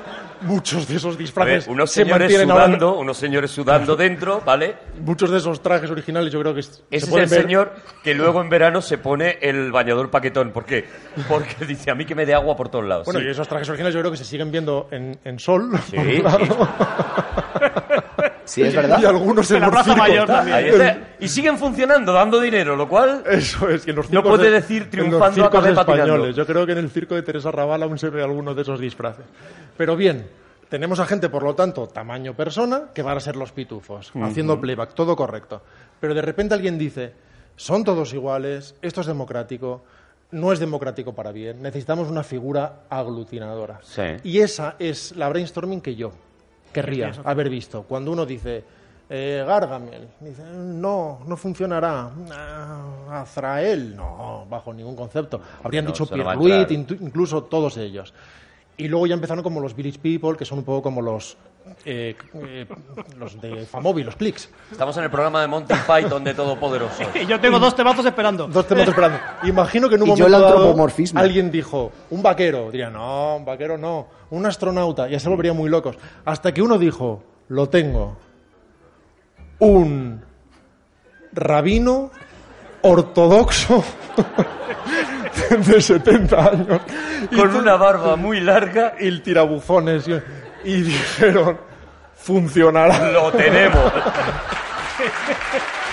Que fue, creo que fue, creo, no estoy seguro, que fue el mismo de patinando, pat- soñando, soñando, soñando. Dos El temazos. padre Abraham. Dos te- ¿no, ¿No os da pena que se haya dejado de usar el, el verbo pitufar? ¿No os da pena? Que antes era preciosísima. Que estás aquí pitufando. Era precioso, por favor. Bueno, de hecho, los- En los 70 cuando tú te dabas el lote, Juan, digo Javi. había un cisma con los pitufos porque unos decían sacapitufos y otro pitufacorchos. Vale. Y eso, Sí, sí, sí, sí. No, Eso eso, dividía fue, la aldea. eso fue un problema. Yo tuve un problema con mis amigos de pequeño. Bueno, no. A ver, yo tuve un problema, no es sorpresa, con mis amigos sí. Adelante con la historia. No, el, el- el problema es que eh, discutíamos sobre un álbum de Pello, sobre un álbum de Pello. O sea, que unos decían pitufa, co- ¿cómo demonios se deben diría eso? Unos decían pitufa corchos y otros sacapitufos. Y el problema es que llegó el profesor y nos quitó el álbum de Pello. Y entonces el álbum de Pello se fue a- al, al- al cajón, donde nos molestaba ese cajón donde el profesor guardaba todo lo que os quitaba. Bueno, pues a los demás niños les quitaba pues los, los tirachinas, los coches de juguete, a mí los libros. Y entonces Eh, el, el, A mí un Playboy me quitaron. eh, el- el- A él le quitaban los diplomas. el- eh, este de los pitufos fue a, a- a acabar sobre el anterior que me habían quitado precisamente el día anterior, que era un superhumor en el que Mortadelo hacía alpinismo. Y entonces esto lo tengo súper marcado porque a día de hoy todavía no he conseguido que don Antonio Mesa ni don Melquiades, que fueron los que sendos, sendos profesores que me robaron esos cómics, me los devuelvan. La infancia y los cómics. Eh, Puedo decir un temazo, y so- pero solo enunciarlo, ¿vale? No, no profundicemos. Cuando ha dicho Rodrigo Yo la lo de... historia de Don Melquiades quiero... quiero Ah, que la- la vas a seguir no, no, no, no, no, no, no, no, no paramos quiero- aquí, paramos No aquí. quiero, Perdón, no eh, quiero, perdón. no Por quiero- favor, no, no, no. bendito sea el Señor. Yo No que en mi ánimo, en quiero- mi ánimo no está ni ¿Tú por asomo interrumpir a Juan, Juan, por solo, favor. y ¿eh? solo una pregunta y pasamos a este especial de Monty Python que creo que está quedando muy fluidito.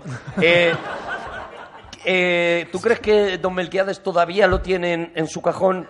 O a lo mejor es Don Melquiades el que ya está en el cajón. Don- No hace falta que conteste, Juan, de verdad. Eh, tenías un tema, Lo- Javi. Lo anuncio. Cuando dice Rodrigo el, el bañador de leopardo, ¿no os parece fascinante cuando vais, veis un, os parece un escaparate y veis algo que os parece horroroso, horrible, pensar en alguien que le parezca eso mismo maravilloso?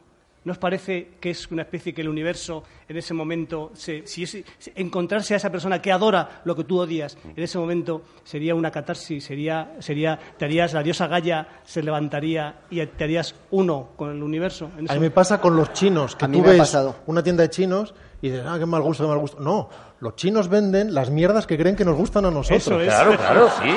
Eso habla del gusto que ellos creen que tenemos, Es- no del que, que es tienen peor, ellos. que es peor todavía. Ellos no tienen papas brillando con hologramas, ni tienen cascadas. Ellos tienen unos budas exquisitos de jade. Pon exquisitos. una mano así con un santo en cada uno de los dedos que esto a los españoles les va a gustar.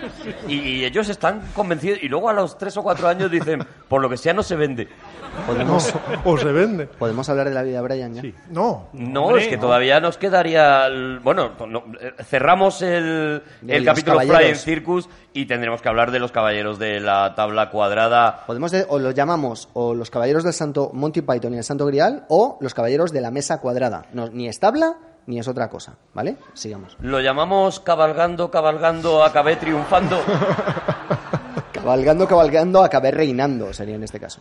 rematamos para entrar directos en todo eso. Precisamente por Se armó la gorda, Sí. que no dirigieron ellos, sino un tal Ian McNafton, a quien Dios confunda. Que no hizo dirigía los sketches de Flying Circus. Ian McNaughton. Sí, pero no hizo, no hizo un buen trabajo No. en términos cinematográficos. Precisamente por eso decidieron que ellos tenían que tener el control de su obra, que ellos tenían que dirigir, ellos tenían que escribir y ellos tenían que tener la última palabra. Qué y eso es lo que los lleva a el Santo Grial, lo que los lleva a los caballeros de la mesa que la, co- la codirigen, la codirigen los dos Terrys. Uno se encarga de la cámara, Gillian, y Jones se encarga. Bueno, al principio se encargan los dos de todo, pero se llevan tan mal y es tan desastre todo que deciden que Gillian sea el que ponga la cámara, el que haga, que- que haga el encuadre y Jones dirija a los actores. Un poco, es un poco la, la idea así, grosso modo, de la dirección. Y qué bonita la épica de la música que estamos escuchando ahora mismo. ¿Escuchad?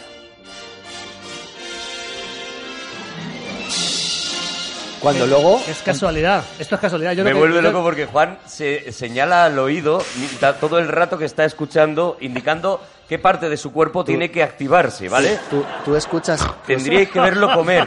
Pero eso, perdona, pero eso hacen en We Are the World. Tú, escu- tú escuchas eh, esa música tan épica al, al principio y, en- y ves a un tío que aparece cabalgando y de repente a- aparece con un idiota detrás con dos cocos. ¿Sabes? Que además suena a un caballo de tres patas porque obviamente solo so- le falta una. Obviamente. Claro, tienes un coco de dos mitades que consigues tres patas como mucho. Salen las A cuentas. ver, son matemáticas. No, porque un caballo de cuatro patas tiene tres a la vez en el suelo, con lo cual cuando claro es que es así, o sea es como cua- cuando hacen troco troc troco troc troco troc es, es- es así. Entonces tú eh, para, para conseguir un sonido perfecto de un caballo eh, trotando necesitas El caballo. dos cocos. El caba- la estatua que hay en la Plaza de Oriente de un caballo que está sobre dos patas es el único en el mundo. En el mundo En el mundo no hay otro caballo que esté esté sobre no dos te estás arriesgando mucho. No, no, no, no, es verdad. Que Es venga un verdad. noruego un día y nos ponga aquí la cara No, no, no, colorada, no. cuidado. Es Lo- verdad. Lo certifico. lo Es verdad. certifico. Y el, pues, la, Ah, mu- vale. pues la, la música esta, Fa- Zanjao. Vale, pues ya está Wikipedia. Vale. Continúa. La, la música no era, no era eso. Eh, Al principio se pusieron una música un poquito paródica, era un poco música en broma, digamos, y los primeros, las primeras eh, proyecciones de la película fue un fracaso total. Y decidieron cambiar la música y cambiaba radicalmente la percepción. Con Esto- la música esta, mo- música más, más seria, digamos. Esto es interesante. Eh, en aquella época es verdad que eh, tú veías que se proyectaba una película y que luego mm, se proyectaba al público en general, gente que había pagado su entrada, no, no se hacían proyecciones em, directamente a, a test screenings, no sé cómo, cómo se llamará en Si es castellano. que el español es un lío, Juan. El- sino que se, Haz, haz el resto de la locución, por favor, en inglés. Testando, testando, acabé patinando, creo que fue. sino que eh, se, la- veías lo que pensaba la gente las, los primeros días y después se volvía a la sala de montaje, porque es una parte que me interesa mucho de esa, de esa, de esa zona de la, de la historia del cine. De hecho, George Lucas estrenó una primera versión del, programa, o sea, de, Star Wars, y luego cambia cosas en, en siguientes proyecciones, ¿no? Pero es verdad que eran, mu- al principio las películas eran flexibles, ¿no?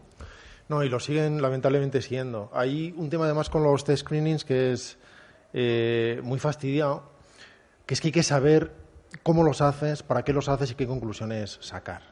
Todos hemos visto películas varias veces por determinadas razones.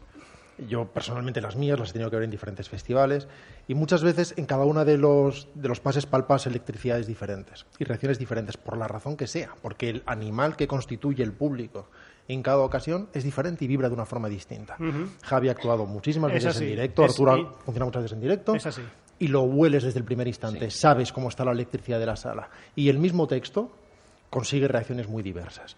De manera que si tú haces 10 pases y consigues reacciones similares o una falta de comprensión en un punto concreto o risas constantes en un sitio, puedes sacar conclusiones. Si haces un pase, es muy complicado. Yo recuerdo cuando fui a ver la linterna roja, por ejemplo, de Zhang Yimou, que por alguna razón que ahora no recuerdo la vi dos veces en el mismo día, en la primera vez que la vi, la gente lo veía con el corazón en un puño. Este hombre que vive con diferentes esposas y las esposas tienen rivalidades y por la noche se decide dónde va la linterna roja, que es donde va a ir el marido, el amo, el esposo, porque decide con quién va a estar, cuál es su favorita. Y cuando decía, eh, la linterna roja, la gente miraba lo que estaba viendo, un drama de Zhang Yimou. Y en la sesión de las ocho se escojonaban se morían de risa. Y cuando decían que encienda la linterna roja, todo el mundo se moría de risa. ¿Por qué? No lo sé, no lo sabe nadie, simplemente sucedió. Si tú haces el test screening a las 5 de la tarde, sacas unas conclusiones y empiezas a mutilar la película de una manera. Si la haces a las 8, empiezas a tomar otras decisiones. Por eso es muy complicado. Pero es verdad que la comedia sí que se beneficia de determinadas pruebas. Si vas a algo muy primario y sabiendo lo que estás haciendo y no juegas a tecnócrata de Hollywood, y entonces sí que puedes sacar conclusiones. Y la suya fue que tenían que tomarse todo muy en serio, como siempre habían hecho en su eso es, carrera, sí, sí. para que las cosas tuvieran gracia. Sí. Bien. ¿Y qué...? y- ¿Bien qué? Que, lo, Javi, que que- lo aplica con unas palabras muy bonitas. Ah, vale, que te, ha que te ha parecido bien. Mira, en, en- en esta, el, en este- sí, me ha parecido per- perfecto. Mira, el... el- ¿Tien- ¿Tienes algo que decir sobre la explicación de Rodrigo? No, no, no, vamos a ver, me, parece- me, ha parecido, me ha parecido canónica. Me dejas más tranquilo. El- Oye, esta peli es buena, esta peli tiene eh, momentos buenos, esta peli como peli no funciona, pero sí que mm, tiene momentos inolvidables, ¿no? No, no estamos haciendo un repaso de los mejores sketches de Monty Python porque eso nos parecía demasiado obvio, sino hablando sobre Monty Python, pero, pero sí es verdad que en esta película sí podemos destacar algunas escenas de las Yo que nos creo recordamos. que es la película que, o el trabajo que ha envejecido peor, yo creo, fíjate. Yo creo que es, la he vuelto a ver otra vez, después la he visto muchas veces. ¿eh? De hecho, insisto, cuando yo la vi con Famino la primera vez, siendo, iba a decir un chaval, no, un chaval ya, pero con pelos de los huevos, y, eh, decir, y salimos del cine y dijimos, ostras, esto es algo impresionante. Y la he vuelto a ver y es, es, mm, es un poco floja, claro, pero tiene un momento que es brillantísimo, que es toda la escena del cuando, no os acordáis, cuando eh, llega John Cleese y mata a todos los invitados de una boda. Entonces es una escena épica, matando a, señoras, a niños. Entonces es algo, es algo espe- espe- espectacularmente. Toda la escena de, la- de todo eso, esos 10 minutos son impresionantes, pero todo el resto es... Y luego tiene, el, desde mi punto de vista, el mejor chiste de la historia de Monty Python. Eh, Mo- Monty Python, sí. El mejor chiste de la historia de Monty Python, que es cuando tiene que pasar el puente de, los, de las tres preguntas, que le di- de las cuatro preguntas, y le dice a uno, ¿cuál es tu color favorito? Dice, dice el verde, ¡no, el rojo! Y se muere. me parece que es algo, me parece que es algo, dices, por favor, yo quiero haber escrito esto, por favor. Es maravilloso. Yo, eh, es cierto que me mm, resulta probablemente la que peor ha envejecido, mm, probablemente no la peor, porque mm, sin duda como película la peor es eh, The Meaning of Life, Sin él- Juan siempre dice un sin duda. Sí, un sin por duda. si acaso. Él dice, él hace como Rafael, dice un sin duda y se va, ¿sabes? Y luego- se queda el pianista solo. Él dice cualquier cosa y luego dice, es obvio. Obviamente. La cuestión, la cuestión es que es, eh, es una película para la que nosotros nos faltan referencias. Tenéis que poneros en la piel del británico medio que toma el té a las 5 y que tiene un cojín con la cara de, de Isabel de Inglaterra. Entonces, para ellos... ¿Tú eh, crees que todos los británicos hacen eso? Porque, Tienen un cojín seguro. Lo del cojín seguro. ¿sabes? Que yo, que yo tengo ahora amigos que están trabajando allí y eso, y por lo que sea, yo le llamo a las 5 y están a lo mejor echados la siesta. Estamos, estamos en la edad eh, en, en la que se estrena, en la era en la que se estrena esta película. Entonces, ¿En la que se estrena o en la que se ubica? en la que se, en la que se joder. Creí que jamás conseguirías interrumpirme un discurso. Enhorabuena. Te ha llevado 16 programas. Lo- es muy importante que entendáis cómo es el británico medio en el año en el que se estrena eh, La película. La, la película de Los Caballeros de la Mesa Cuadrada. ¿Por qué? Porque lo Años, que, sete- años 70. lo que están haciendo los Monty Python es un ejercicio magistral de contracultura. Es un ejercicio en el que están ubicando la parte central, la pieza central sobre el, el edificio central sobre el que se edifica eh, la leyenda artúrica, sobre el que se edifica Inglaterra, y se lo están pasando por el arco del triunfo. Entonces, eh, además lo hacen de una forma tremendamente interesante. Es decir, ellos podían haber acudido a referencias eh, de otro tipo. Sin embargo, lo que hacen es colocar el centro eh, de la leyenda en la legitimidad del personaje. Si os fijáis, eh, a cada uno de los caballeros de la mesa cuadrada se le eh, asigna una de las virtudes y por eso ellos son los elegidos, son los elegidos por Dios y los que tienen que ejecutar esa misión que les llevará o no a encontrar el Santo Grial y que están por encima del pueblo, por eso van a caballo y cuando los demás se mueren no importa nada demasiado. Entonces tienes a Sir Robin, que es el valiente, The Brave Sir Robin. Sin embargo, los, los, el, el- el bufón que lleva detrás, el juglar, eh, eh, va cantando las canciones en las ¿Cómo es que... bufón en inglés, Juan? En bufón es Buffoon. buffoon Buffoon. y, y jugar es eh. Jungler. Jungler. Bien, lo que importa es que el juglar nos va cantando la auténtica gesta de Ser Robin, que cobardemente o que valientemente huyó y huyó. Y entonces te das cuenta de que Ser Robin no es en absoluto valiente, sino que es exactamente lo contrario. Cuando encuentras con Sir Bebeder, eh, Sir Bebeder es supor- supuestamente Sir Bebeder el sabio, pero sin embargo Sir Bebeder lo que es es un em, tremendo cretino que está intentando utilizar la lógica aristotélica sin llegar a ningún tipo de conclusión y que solo consigue engañar a los aldeanos del pueblo con la escena de, de la bruja.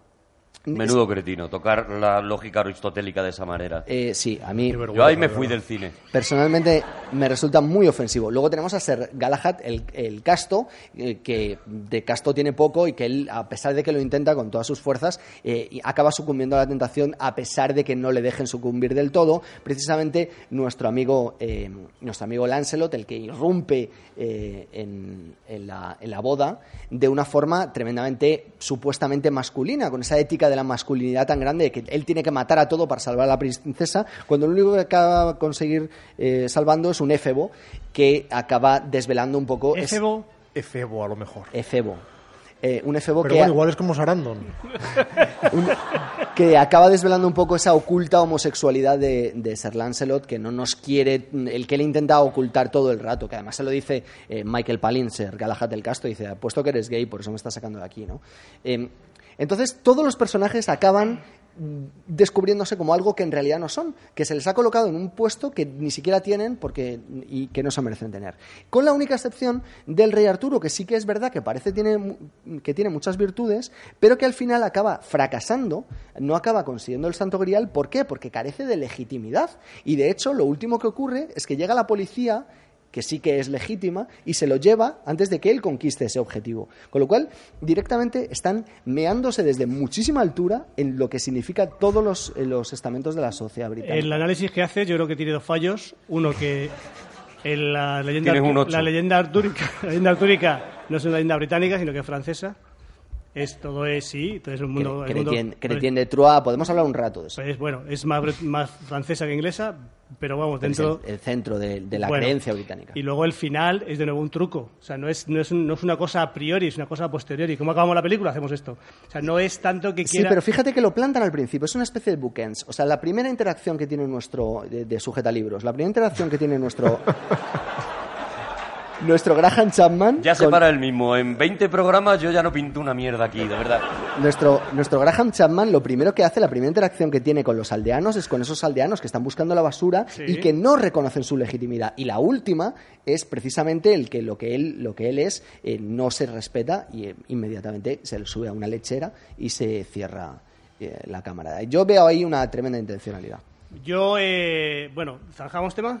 Vale, eh, quiero de- destacar, destacar esta película que el rodaje fue insoportable. Fue insoportable, se rodaron mucho en Escocia, lloviendo todo el tiempo, fue insoportable. Y hay una cosa que me, que me encanta, la memoria de John Cleese, que dice que llegó un momento que estaba hasta las narices de, de Terry Gilliam, que le estaba haciendo repetir una escena, repetir una escena, repetir una escena, porque le entraba un rayo de luz en, el, en el yelmo o lo que fuera. Y lo repitió no sé cuántas veces, dice que estaba en cuclillas, con frío, tal, y me lo hizo repetir por un puto rayo, pues algo dice así, un maldito rayo de que tal. Dices, es que es verdad, tío, es que los directores, menos Rodrigo Cortés, los directores son unos dictadores. Y además en el, en- el humor no saben que lo fundamental, la- la parte mm, visual, icónica, la que tú quieras, tiene una importancia fantástica. Pero lo importante es, en este caso, es el actor, cómo diga las cosas. Y si le encabronas al tipo, pues no te lo va a decir bien. Entonces yo creo que eh, es- esa, hay, que, hay que dejar paso, esa especie de, como decía, decía el, el- Coppola decía que la única dictadura que se permite en Occidente hoy día es el del director de cine. Entonces, el- es- esa especie de, de- estar por encima de los demás no, tú lo haces y lo repites y lo vuelves a hacer. Entonces, el, el John Cleese, llegó un momento que se dice, no, déjame en paz, déjalo así. Y no, entonces, a raíz de ahí empezaron a discutir y que- cambiaron, lo- se dedicó ya Terry Jones a dirigirlo porque no aguantaba más, Pero, no aguantaba. Hombre, yo tengo que aprovechar que, te- que hoy te tenemos aquí. ¿Tú has sentido eso, la, la presión de la dictadura de un director eh, coartándote eh, tu capacidad de hacer comedia? Sí, hombre, yo, mira, yo recuerdo que nosotros, Carlos y yo, familia, trabajamos en bares, ¿vale? Entonces nos ve un productor y le gusta y nos lleva a la tele. Entonces dice, hacedme un ensayo. Es que nosotros no ensayamos, improvisamos. Bueno, hacer un ensayo de planta. Un ensayo de planta es sin palabras, un poco por dónde lo vamos a mover y tal. Y entonces vamos a rodar y dice, el director, dice, bueno, ahora vamos a rodar que nadie se ría. Dices, tu, puta madre, ¿cómo que, que nadie se ría? O sea, ¿qué rollo es este? ¿Cómo que, no, que nadie se ría. O de pronto a lo mejor le habías dicho que ibas a hacer un movimiento, no lo hacías y paraba la grabación. No, para, para. Y dices, que no, que tienes que estar tú a mi, a mis, a mis, a mi criterio, no yo al tuyo, tío. En el, en el humor no puedes. Bueno, Rodrigo, tú eres aquí, el- en este caso, eres la autoridad. También ten en cuenta que estás hablando de cosas distintas, porque estás hablando de televisión. Es verdad que el trabajo de director es absolutamente dictatorial. Y uno de los problemas de esa película es que había dos dictadores y no puede haber dos dictadores. Vale. Dos dictadores en el mismo sitio no puede haber. Y, y además Gillian estaba lo que estaba. A Gillian lo que le interesaba es la parte que tenía que ver con la dirección artística. Él se encargó personalmente de la dirección artística, de todos los diseños y con esa parte visual. Entre otras cosas porque le estaban pagando un cursillo de aprender a hacer cine él, se, él aprendió a hacer una película de esa manera y estaba absolutamente, absolutamente entusiasmado con ese juego. Y es verdad que en la comedia hay que valorar otras cosas. No, no es que haya que descuidar eso. Pero lo No, fundamental eso es. es la verdad que hay actoral, el sentido del tempo, del ritmo, y cuando algo es gracioso o algo no es gracioso, es muy difícil de describir y definir, pero es muy sencillo de percibir. Y la toma que vale es la graciosa, pero él estaba fuera, estaba Mm, otra eso cosa. es, eso es. Terry Jones, a su vez, estaba tratando de dirigir a la vez, porque él tenía eh, los mismos resabios, y de hecho él fue el que dirigió ya en solitario, porque decidieron que nunca más iban a tratar de trabajar como dos. siameses la vida de Brian. Y al final, efectivamente, se dedicó en la parte de la, a la parte de la cámara. Y sucedía además que en ese momento era el, el- el- el momento de máxima alcoholización de, de Graham Chapman, que llegaba allí sin saber lo que hacía. Muchas veces al día siguiente ni recordaba lo que había pasado. Aún así consiguió mantener la profesionalidad y el tipo dentro de un orden y no se percibe todo eso. En todo caso, la película vista hoy es enormemente irregular. Tiene varios momentos muy, muy graciosos, tiene momentos aburridos, se hace, en mi opinión, larga y acaba de cualquier manera. De hecho, los El hijos de final- Nick Idol le siguen sí, odiando El final es una chapuza. sí, ya por está. haber acabado de ese por modo, mucho- con ese por- policía que tapa... Por mucho que haya gente aquí en la mesa que la defienda de una manera intelectual, muy bien defendida, es una chapuza. Y de hecho, hay un salto enorme. Porque fundamentalmente esta película es todavía una película de sketches. Y es algo, Eso que, es. y es algo que lamentaba mucho y que le, le- le enfermaba a John Cleese. Porque decía, lo más bonito del cine es que tienes la posibilidad de desarrollar una historia de 90-100 minutos, una historia coherente y sólida.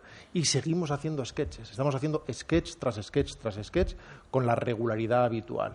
Y eso cambia de forma absoluta en la siguiente película. Eso es porque yo creo que aprenden de esos errores, se juntan, por fin tienen una historia mm, coherente de, de principio a fin que contar y es el momento en el que nos encontramos con la vida de. Brian,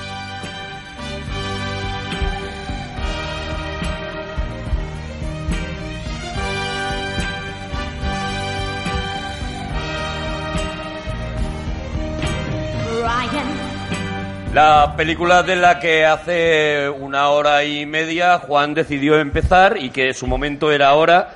Entonces ahí cortaremos, ¿vale, Juan? Y pondremos la parte que tú ya has dicho. Esa ya está. No, no, pero... eh, anti- Entonces, esa la, la tienes que... porque, Claro, es que si no nos va a quedar un programa muy reiterativo. no, entonces- no, no, antiantropomorfismo humiano. Buah, quedó bordado, es que quedó bordado. Es que quedó Estoy genial, quedó recordando genial. ahora lo que dijo Yo no me acordaba de Perdón. Eh, Hume- de Hume. De Hume, David Hume. ¿Sabes? Es filósofo, siglo XVIII. ¿Qué ocurre con Hume? Hume eh, a Hume le parecen malos antropomórficos. Entonces, eh, ¿Y a quién no? Cualquier, cualquier persona en su Hombre. sano juicio. A ver, yo no quiero... Yo no quiero sonar racista, pero a mí... eh, Los antropomórficos... Yo soy creacionista y aquí estoy. No tengo nada en contra de ellos, pero ellos allí y nosotros aquí. Que se vayan a sus países, ¿sabes?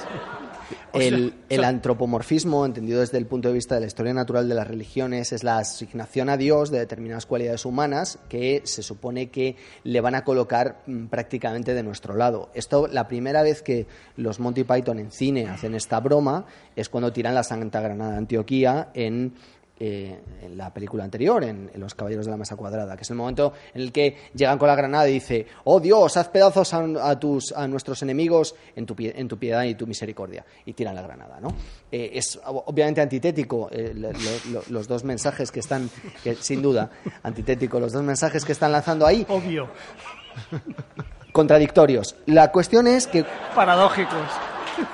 La cuestión es que en- Ambivalentes. en Un el- oxímoron. en- la cuestión es que cuando que toda, toda la vida de Brian es esencialmente eso, es el la- es anti, antiantropomórfico eh, en la medida en la que no le gusta en absoluto eh, la manera en la que las religiones se comportan, en cómo son las personas a la hora de evaluar las religiones y de cómo y de comportarse dentro de ellas. Entonces, lo que es es profundamente eh, no ateo, sino herético. Lo que el- el- desde el primer sketch en el que tú tienes la figura de Jesucristo en el Sermón de la Montaña y aparece gente diciendo No, eh, oigo, bien- no oigo, no oigo. no oigo, no oigo. Bienaventurados quién? Bienaventurados los queseros. ¿Los queseros qué? O sea, ¿qué, qué problema? Dicen, dice no sé qué de los productos lácteos. Es exactamente eso lo que es la religión. Tú multiplica eso por dos mil años y fíjate lo que estamos, lo que estamos pensando ahora, ¿no? Una religión inventada por pastores y por pescadores.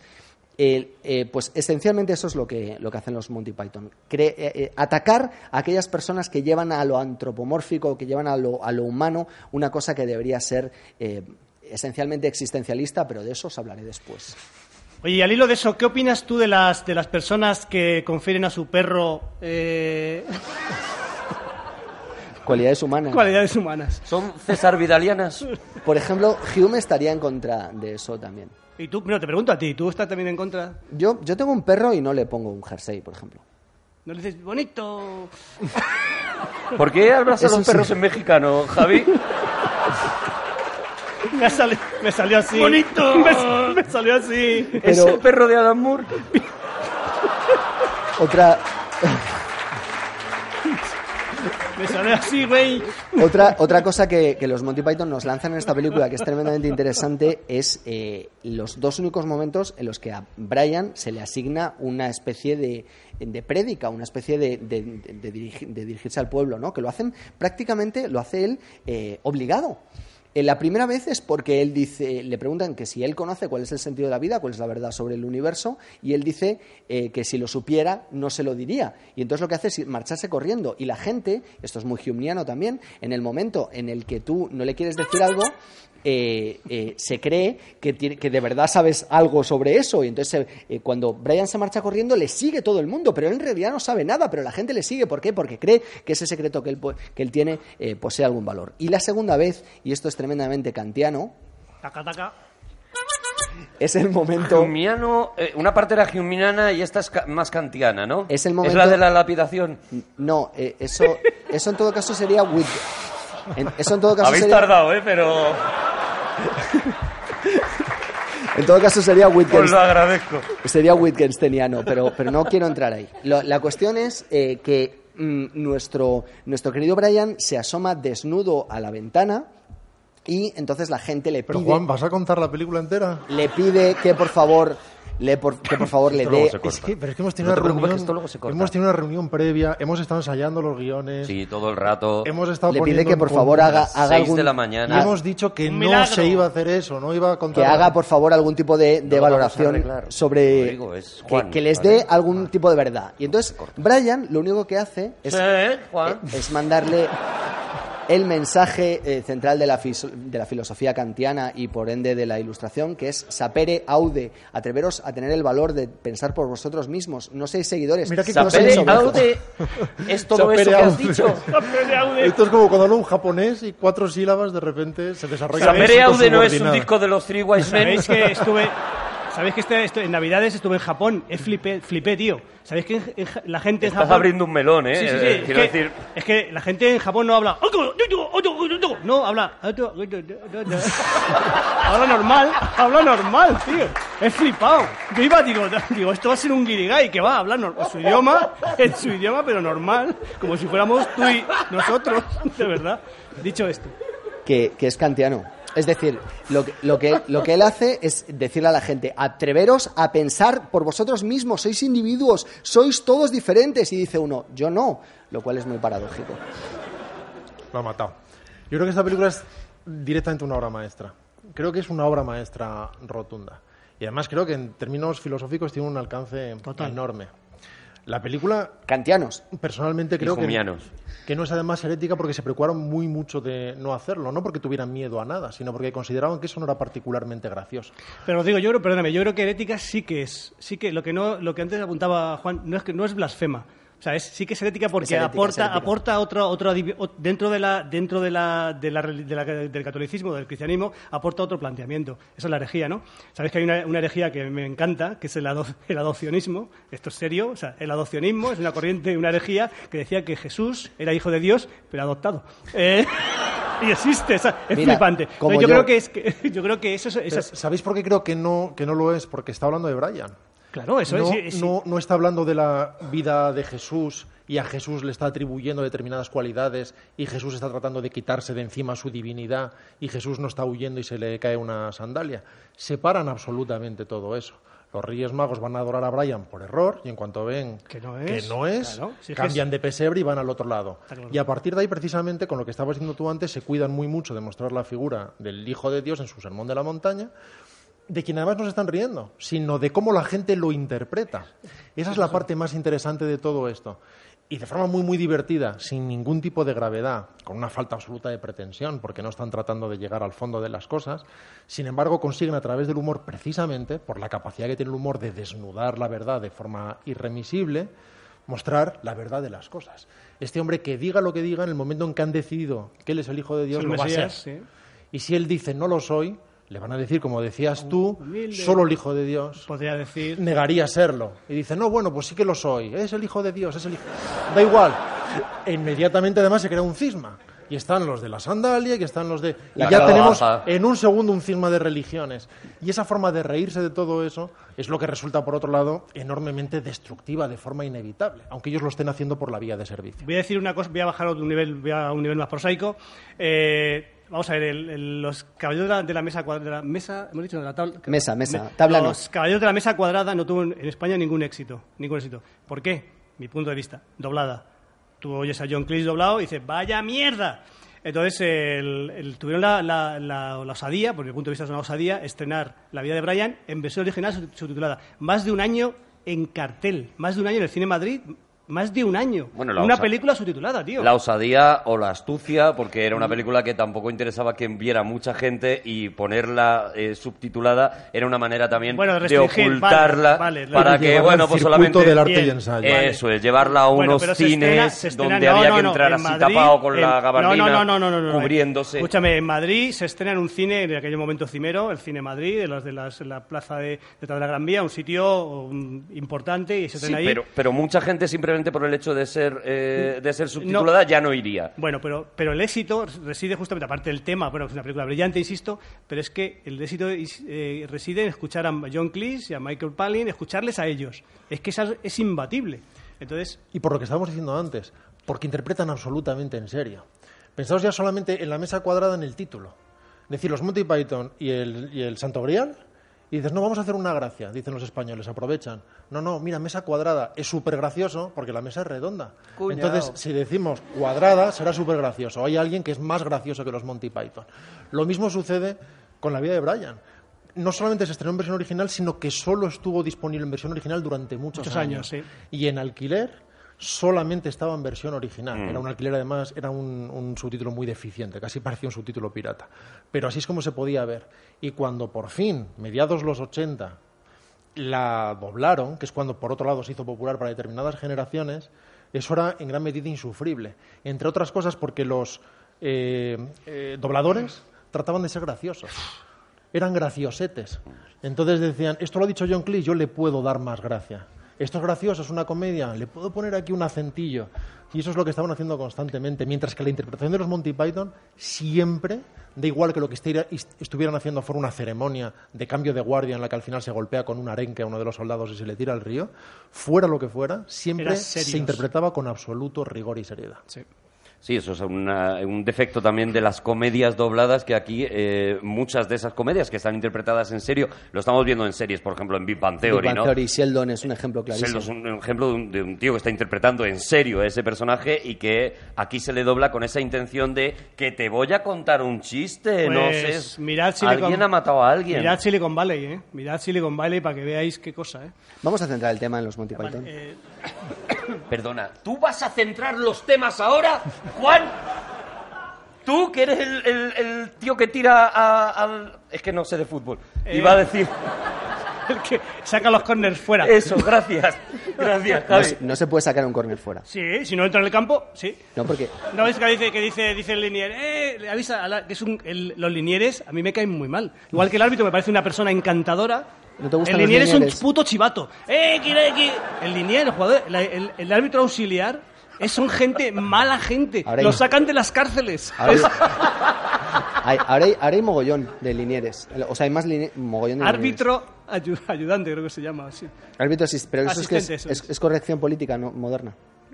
Sí, supongo que sí. ¿Podemos volver a los Monty Python? Venga, vale, estamos en ello. Esta película fue polémica desde el inicio, desde mucho antes de hacerla. Aunque al principio hubo un impulso determinado, hubo por fin un reparto absolutamente profesional de papeles. Se le dijo a Terry Gilliam que él se ocupara del arte y él se ocupó de la parte visual. Solo Terry Jones dirigía. Tenían ya un músico profesional y estaban trabajando. De hecho, la fotografía era de Peter Visio, que es uno de los grandes operadores ingleses, que después hizo, qué sé yo, Mississippi Burning o, o El Muro, por ejemplo. Un, un gran operador. Pero esta película, que en principio parecía que tenía financiación de EMI, cuando leyeron el guion dijeron no, no nos vamos a atrever. Y solo se hizo por la intervención de George Harrison, el Beatle, que decidió que iba a poner el dinero. El tío. Y que iba a poner cuatro millones de su bolsillo. Algo que no se tomó muy en serio nadie porque pensaban, es millonario. Tiene más, tiene 200 mil Claro, millones. Si él pone cuatro es que tiene 60.000, le sobran. Tiene eh, empapelada la casa seguramente de libras esterlinas. Y sin embargo, él tuvo que hipotecar su casa, o para ser más eh, preciso, su palacio.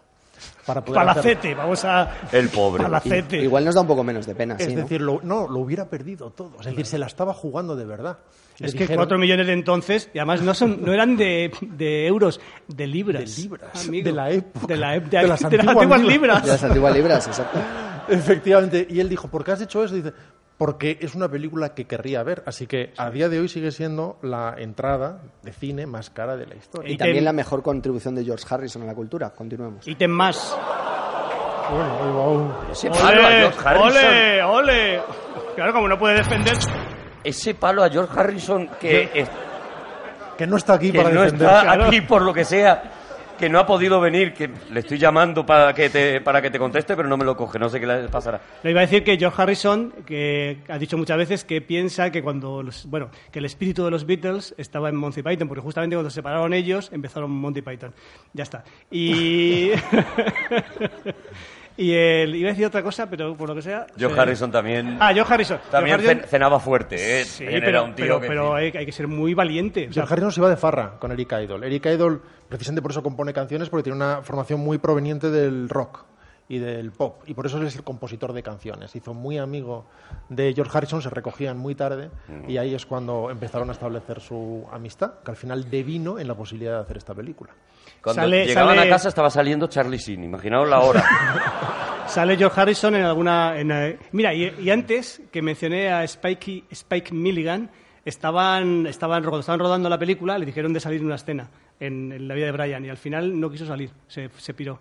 Pero iba- estaba allí en el mismo hotel que estaban ellos en Qué Túnez modestia, y tal. qué modestia, y dijo, no, no, no. Pero la, la valentía es brutal y, y- y en eso, o sea, el, eh, ahora tenemos esto muy racionalizado, hemos sido capaces de decir, bueno, no, no es herejía, no es blasfemia, no es no sé qué, Ya, no- ya, pero- han cogido a uno que está, que vive al lado de Jesús, pero en aquel momento este señor de la EMI que dijo yo no voy a poner la pasta, lo que dijo fue yo no voy a poner la pasta en esta película en la que se ríen de Jesucristo. O sea, en aquel momento la recepción de una película en la que salía una eh, Virgen María que no era la Virgen María porque era la vecina de la Virgen María, pero con esas pintas, con esa manera de hablar, eh, con ese pasado, bueno, oscurete. Y, y presente. Y ni siquiera, Presente, esos son los mecanismos del miedo, porque ni siquiera pensó, no voy a hacer esta película en la que se ríen de Dios, sino no voy a hacer esta película en la que me van a decir que se ríen de Dios. De hecho, los Monty Python tuvieron que defender, incluso en un programa de televisión en directo en la BBC, eh, delante de un obispo y de un... El obispo de Canterbury. del obispo de- eso es, es lo máximo. Lo más. Eso no es como aquí, como aquí, yo que sé, para nosotros el Real Madrid. O sea, eh, delante del obispo de Canterbury y de un cristiano profesional. Cuando digo cristiano profesional es que era un señor que era agnóstico y un día le dijeron, ¿quieres ir a las tertulias a hacer de cristiano? Y dijo, bueno, pues me parece una gran idea. Y de repente fue súper mega cristiano. El obispo de Canterbury a su muerte dejó un montón de cartas reconociendo su homosexualidad. O sea que esto era un poco el, en este sketch de los Monty Python que se montó allí, los, los que hacían de Monty Python eran el obispo de Canterbury y el cristiano profesional. Es verdad que son personajes que podrían haber encarnado perfectamente. Y uno Ellos. podría haber sido John Cleese y otro podría haber sido Michael Palin. Pero que era quienes, estaban quienes sentados estaban allí, sí. En las butacas de enfrente, efectivamente. Y los que además asumieron el, eh, con total seriedad y razonabilidad posible los de los papeles de, decir, oye, vamos a, vamos a explicaros por qué esta película no es herética, no es, no es atea, no es blasfema, hemos venido con nuestra mejor intención y ellos fueron... Pero yo creo que esa polémica se decantó Matones. enseguida y efectivamente la gente fanática, había monjas en la- en muchas veces en, las- en los, en los estrenos, bueno, durante la proyección de la película había monjas fuera, gente fanática, digamos, no es que las monjas sean fanáticas, pero en este caso coincide, ¿vale? Eh, entonces el- había gente, claro, la gente, insisto, fanática... Eran monjas fana- en fanáticas. este caso sí, porque. Pero quiero decir que en este, en este, el, la, eh, esta- este- el fanatismo no te lleva, no te lleva, mm, digamos, a dilucidar lo que está pasando. Entonces eh, no, no fue después tanta polémica, ¿eh? O sea, fue una cosa iniciática, o ini- inicial sí que sí que fue la leche, pero enseguida se calmó, ¿eh? Sí, es como cuando estrenó en España Jesucristo Superstar, por ejemplo, que hubo una gran polémica inicialmente y había grupos católicos que querían prohibirla y también había parroquias enteras que iban a ver Jesucristo Claro, sí. Superstar Sí, porque sí. eran más rumberos o por lo que sea. Porque final- eran más yeyes. De hecho, ahora que, ahora que lo mencionas, el moderador de ese debate, que por cierto está totalmente en contra de los Monty Python todo el debate, es otro hipócrita muy grande que es Tim Rice, que acaba escribiendo eh, Jesucristo Superstar. El letrista de, de letrista. Jesucristo Superstar. Ese debate, para la gente que lo esté escuchando, está, por ejemplo, en el Blu-ray de extras de La vida de Brian. Tenéis ese momento, ese debate, que es espectacular eh, por eso, porque hay un momento en el que los Monty Python empiezan a hablar de teología eh, a estos señores, a este obispo de Canterbury y demás, y eh, les callan con sus conocimientos de, la, de, de- de Cristo, de la existencia de John Dios. Cleese decía y que jamás había visto a Michael Palin enfadado, que en ese programa estaba verdaderamente enfadado, estaba indignado con las cosas que estaban escuchando. Aquí era una persona absolutamente conciliadora, pero le sacaron de sus casillas. Fueron muy inteligentes después en la promoción porque se adelantaron a todo esto. Y lo que hicieron fue en el cartel y después en la edición en vídeo poner las peores frases de las peores críticas como forma de promocionar la, la película. Una de ellas, por ejemplo, recuerdo que decía, no necesito ir a un establo, no necesito ir a un, estercolero para saber que huele, por ejemplo. Esa era una de las críticas con la que ellos se promocionaban.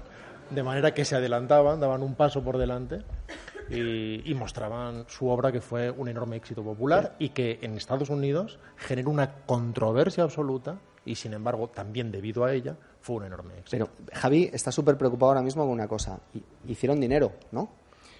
Hicieron por fin pasta, sí. Hicieron mucha, hicieron mucha pasta. Porque a John Cleese le preocupaba muchísimo eso. A nosotros le preocupaba, le preocupaba- bueno, teóricamente les preocupaba menos, pero John Cleese estaba muy preocupado de la pasta, de ganar pasta y todo era. Hacemos una gira, sí, pero ¿cuánta pasta hay? ¿Y cómo esto quién lo hace tus abogados o los míos? ¿O qué, qué, cuánta vamos a sacar? Dame, dame un poco más a mí. eh. El pesetero, le podríamos Eh, llamar, ¿no? el- el librero, El sí. librero, vale. Esta película es demoledora también en términos políticos, cuando está hablando del De la Centro izquierda. Popular de Judea o el Centro Judaico Popular. Es demoledora cuando ese hombre pide que le llamen Loreta y dice que quiere tener derecho a querer parir. Dicen, no, pero no puedes parir. Dice, ¿y qué lo impide? Dice, la realidad, le dice John Cleese, ¿no?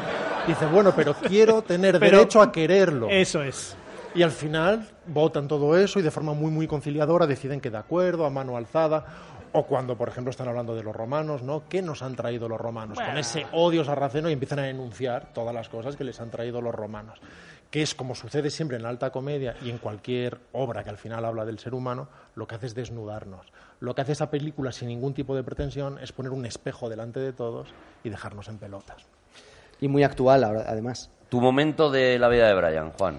Creo que el momento en el que hablan del Frente Judaico Popular, el Frente Popular de Judea, y hablan sobre dónde está el Frente, ya no me acuerdo porque me pierdo con los nombres, el momento en el que mm, preguntan dónde está el, el del Frente de, bueno, cómo se llame, ¿no? En, dice- en- en esa mezcla hay una hay un retome, ¿no? Eh, esta conversación que es la que todos recordamos, pero hay un retome que yo creo que aumenta todavía el absurdo y, y lo lógico, lo terriblemente lógico, que es cuando coinciden dos a secuestrar a la mujer de Pilatos, dos de estos frentes, y acaban peleándose ante la mirada de los romanos, que son dos, esperando que se maten entre ellos, ¿no? Co- cambio mi momento favorito de disidentes a este.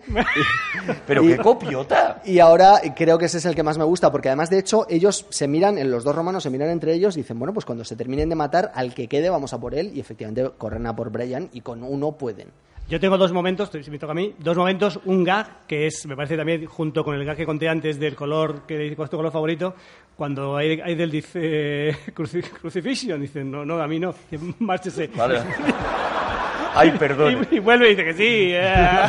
Eso me parece algo fastuoso. Y momento, eh, sketch, un momento más, fin, más, más largo, es cuando se equivoca haciendo la pintada, se equivoca en latín, y entonces el, el centurión le pilla, le hace volver a escribir de la oreja, volver a escribir otra vez la frase bien. Quiero- Parece algo fastuoso. Que- ¿Quieres cambiar? que- Eh, Quiero que Rodrigo diga el suyo. No, no, no, no, estaba diciendo, da igual.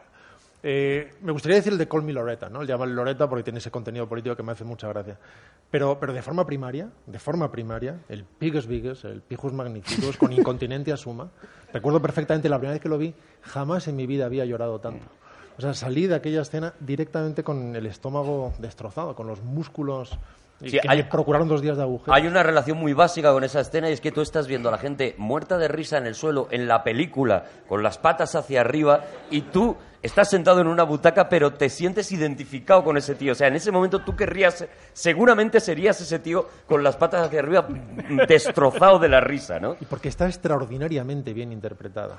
Si no lo hiciera de una forma tan medida, tan mesurada Michael Palin, e incluso los centuriones que están detrás aguantándose la risa hasta que no pueden más, eso no funcionaría. Pero eso no envejecerá jamás. Es Ese señor, que, el ese romano que se muerde de la las mandíbulas para no reírse, a mí me parece que consigue una de las caras más graciosas de la historia del cine. Parad y pensad solo en una cosa, eh, un, un minuto nada más. El momento en el que eh, decía antes Javi de Romus, en Rom- eh, Romanos y, Tedo- y Tedomus, eso parece muy gracioso, cuando lo que en realidad es es una crítica salvaje hacia eh, cualquier clase de imperialismo, porque en realidad, si os dais cuenta, a ese tío le podían haber matado, pero para el romano era mucho más importante que supiera latín.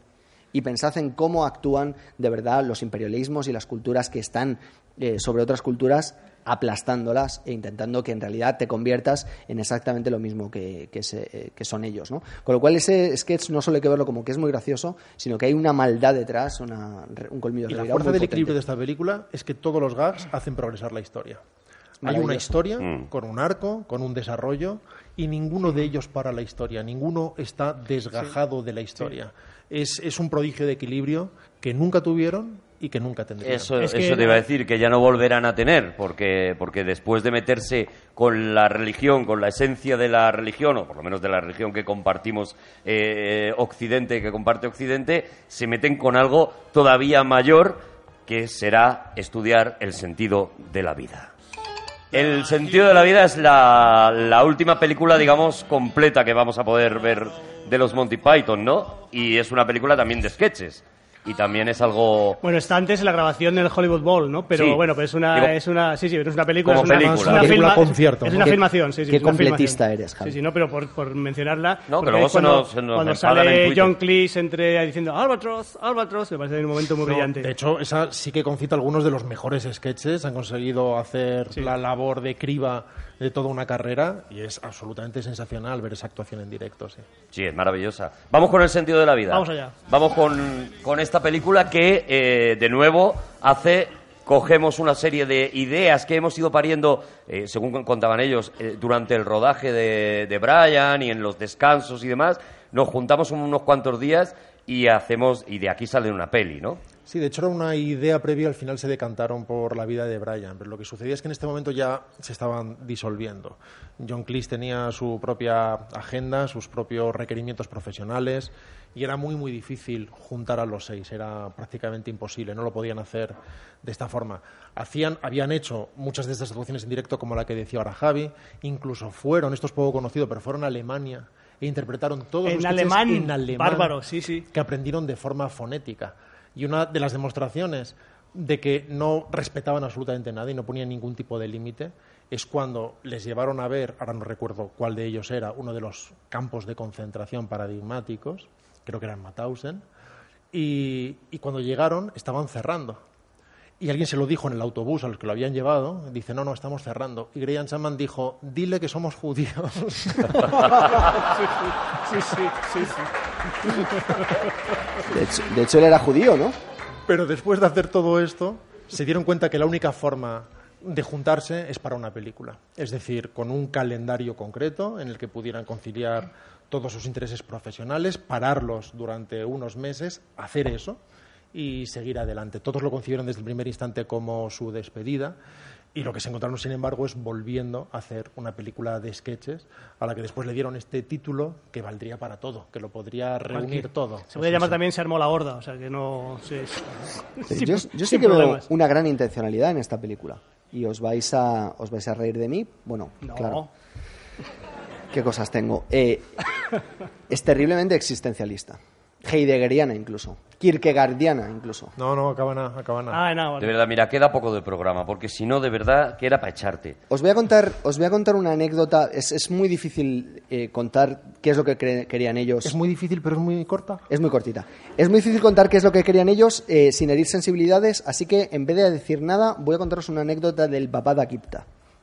¿Vale?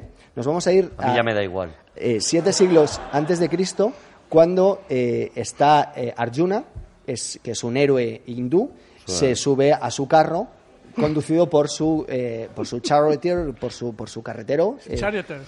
sí, Charioteer, sí, pues, que es eh, My charioteer que, que me es lo el- robaron. el- Taxi driver. él cree, él cree que es un que es un, un simple sirviente y resulta que es el dios Krishna. Y, en- y Por entonces- cierto, ¿no parece... Perdóname. que el dios Shiva... A ver, desde, la- desde el interés hacia tu historia, ¿vale? ¿Pero qué querías Sigue, decir, sigue. ¿No parece, no parece que el dios que, que dios Shiva sea, sea varón es muy extraño? ¿No tendría que ser Shiva una, una... Igual que Turandot, no tendría que ser un tío en vez de una tía? ¿No parece? Bueno, ya está, ala. Eh, Entonces, eh, Kri- eh, Krishna le va comiendo la oreja a Arjuna durante todo el camino. Porque eh, Arjuna tiene la orden de Dios de masacrar a unos cuantos, eh, a unos cuantos compatriotas, y Arjuna tiene dudas morales. Y entonces Krishna coge y se inventa el alma y le dice, no te preocupes, amigo mío, estas personas eh, a las que tú vas a matar en nombre de Dios, en realidad, cuando los mates, volverán a la presencia de- del Altísimo, recibirán esa, esa recompensa, con lo cual, en esencia, les estás haciendo un favor. Y, con, y en ese momento de la historia se inaugura eso de que matar es bueno siempre que se haga en nombre de la religión, porque total les estás devolviendo a quien te los mandó. Y desde ese momento hasta hoy eh, todavía seguimos pensando, o mucha gente sigue pensando esto. Y eso es esencialmente lo que ellos intentan meterte aquí. Es, de- es vive la vida, olvídate de un- cualquier tipo de trascendencia y piensa solo en el momento presente, sé bueno con los demás, lee algún buen- un buen libro y no comas mucha grasa. Eso es muy wittgensteiniano, ¿eh? Mo- mogollón. ¿Lo has hecho aposta? O sea, ¿lo has hecho aposta solo por ganar una bocina? Es que me da mucha envidia cuando, A te, ver. toca, cuando te toca la, vez, la bocina, Rodrigo. A ver, Juan, Normal. para ti son gratis, a ti te salen gratis, nosotros nos las tenemos que currar, ¿vale? Pero habéis, os habéis dado cuenta de que, o sea, lo que te dicen ellos es que el alma no existe. Que no Lo que nos hemos dado cuenta es que hay gente que está dando cabezadas, ¿vale? Esta Oye. película se estrenó en Cannes y tuvo ¿Sí? críticas terribles, la verdad. Y es una película que, sin embargo, como le sucede al Flying Circus, tiene momentos aburridos, momentos que no funcionan, como el del pez, pez, pececito, pez, por ejemplo, que es absolutamente insufrible.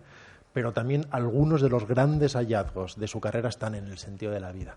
Precisamente esa canción que empezamos a escuchar de cada espermatozoide es sagrado, por ejemplo. Bueno, yo creo que el sketch de la Primera Guerra Mundial, la trinchera con los relojes de la que van a dar el premio, yo creo que tiene también un nivelazo impresionante. Pero efectivamente son ideas sueltas dentro de un magma que no, que no va a ningún sitio.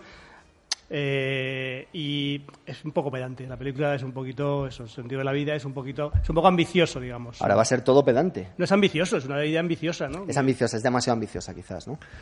Que es algo que no es malo. Es decir, muchas veces decimos a las películas, a la gente que es pretenciosa, y en principio, en mi opinión no solicitada por nadie, creo que es algo que deberíamos. Yo te lo pido. Qué pena, qué pena, Rodrigo. Yo te lo ¿Podrías, pena pido, podrías darnos tu opinión, Das mucha por favor? pena, por favor, qué penita. Hay gente. Dame una opinión. Da la opinión para, que yo. alguien sea ambicioso o que una película sea pretenciosa es que pretende cosas.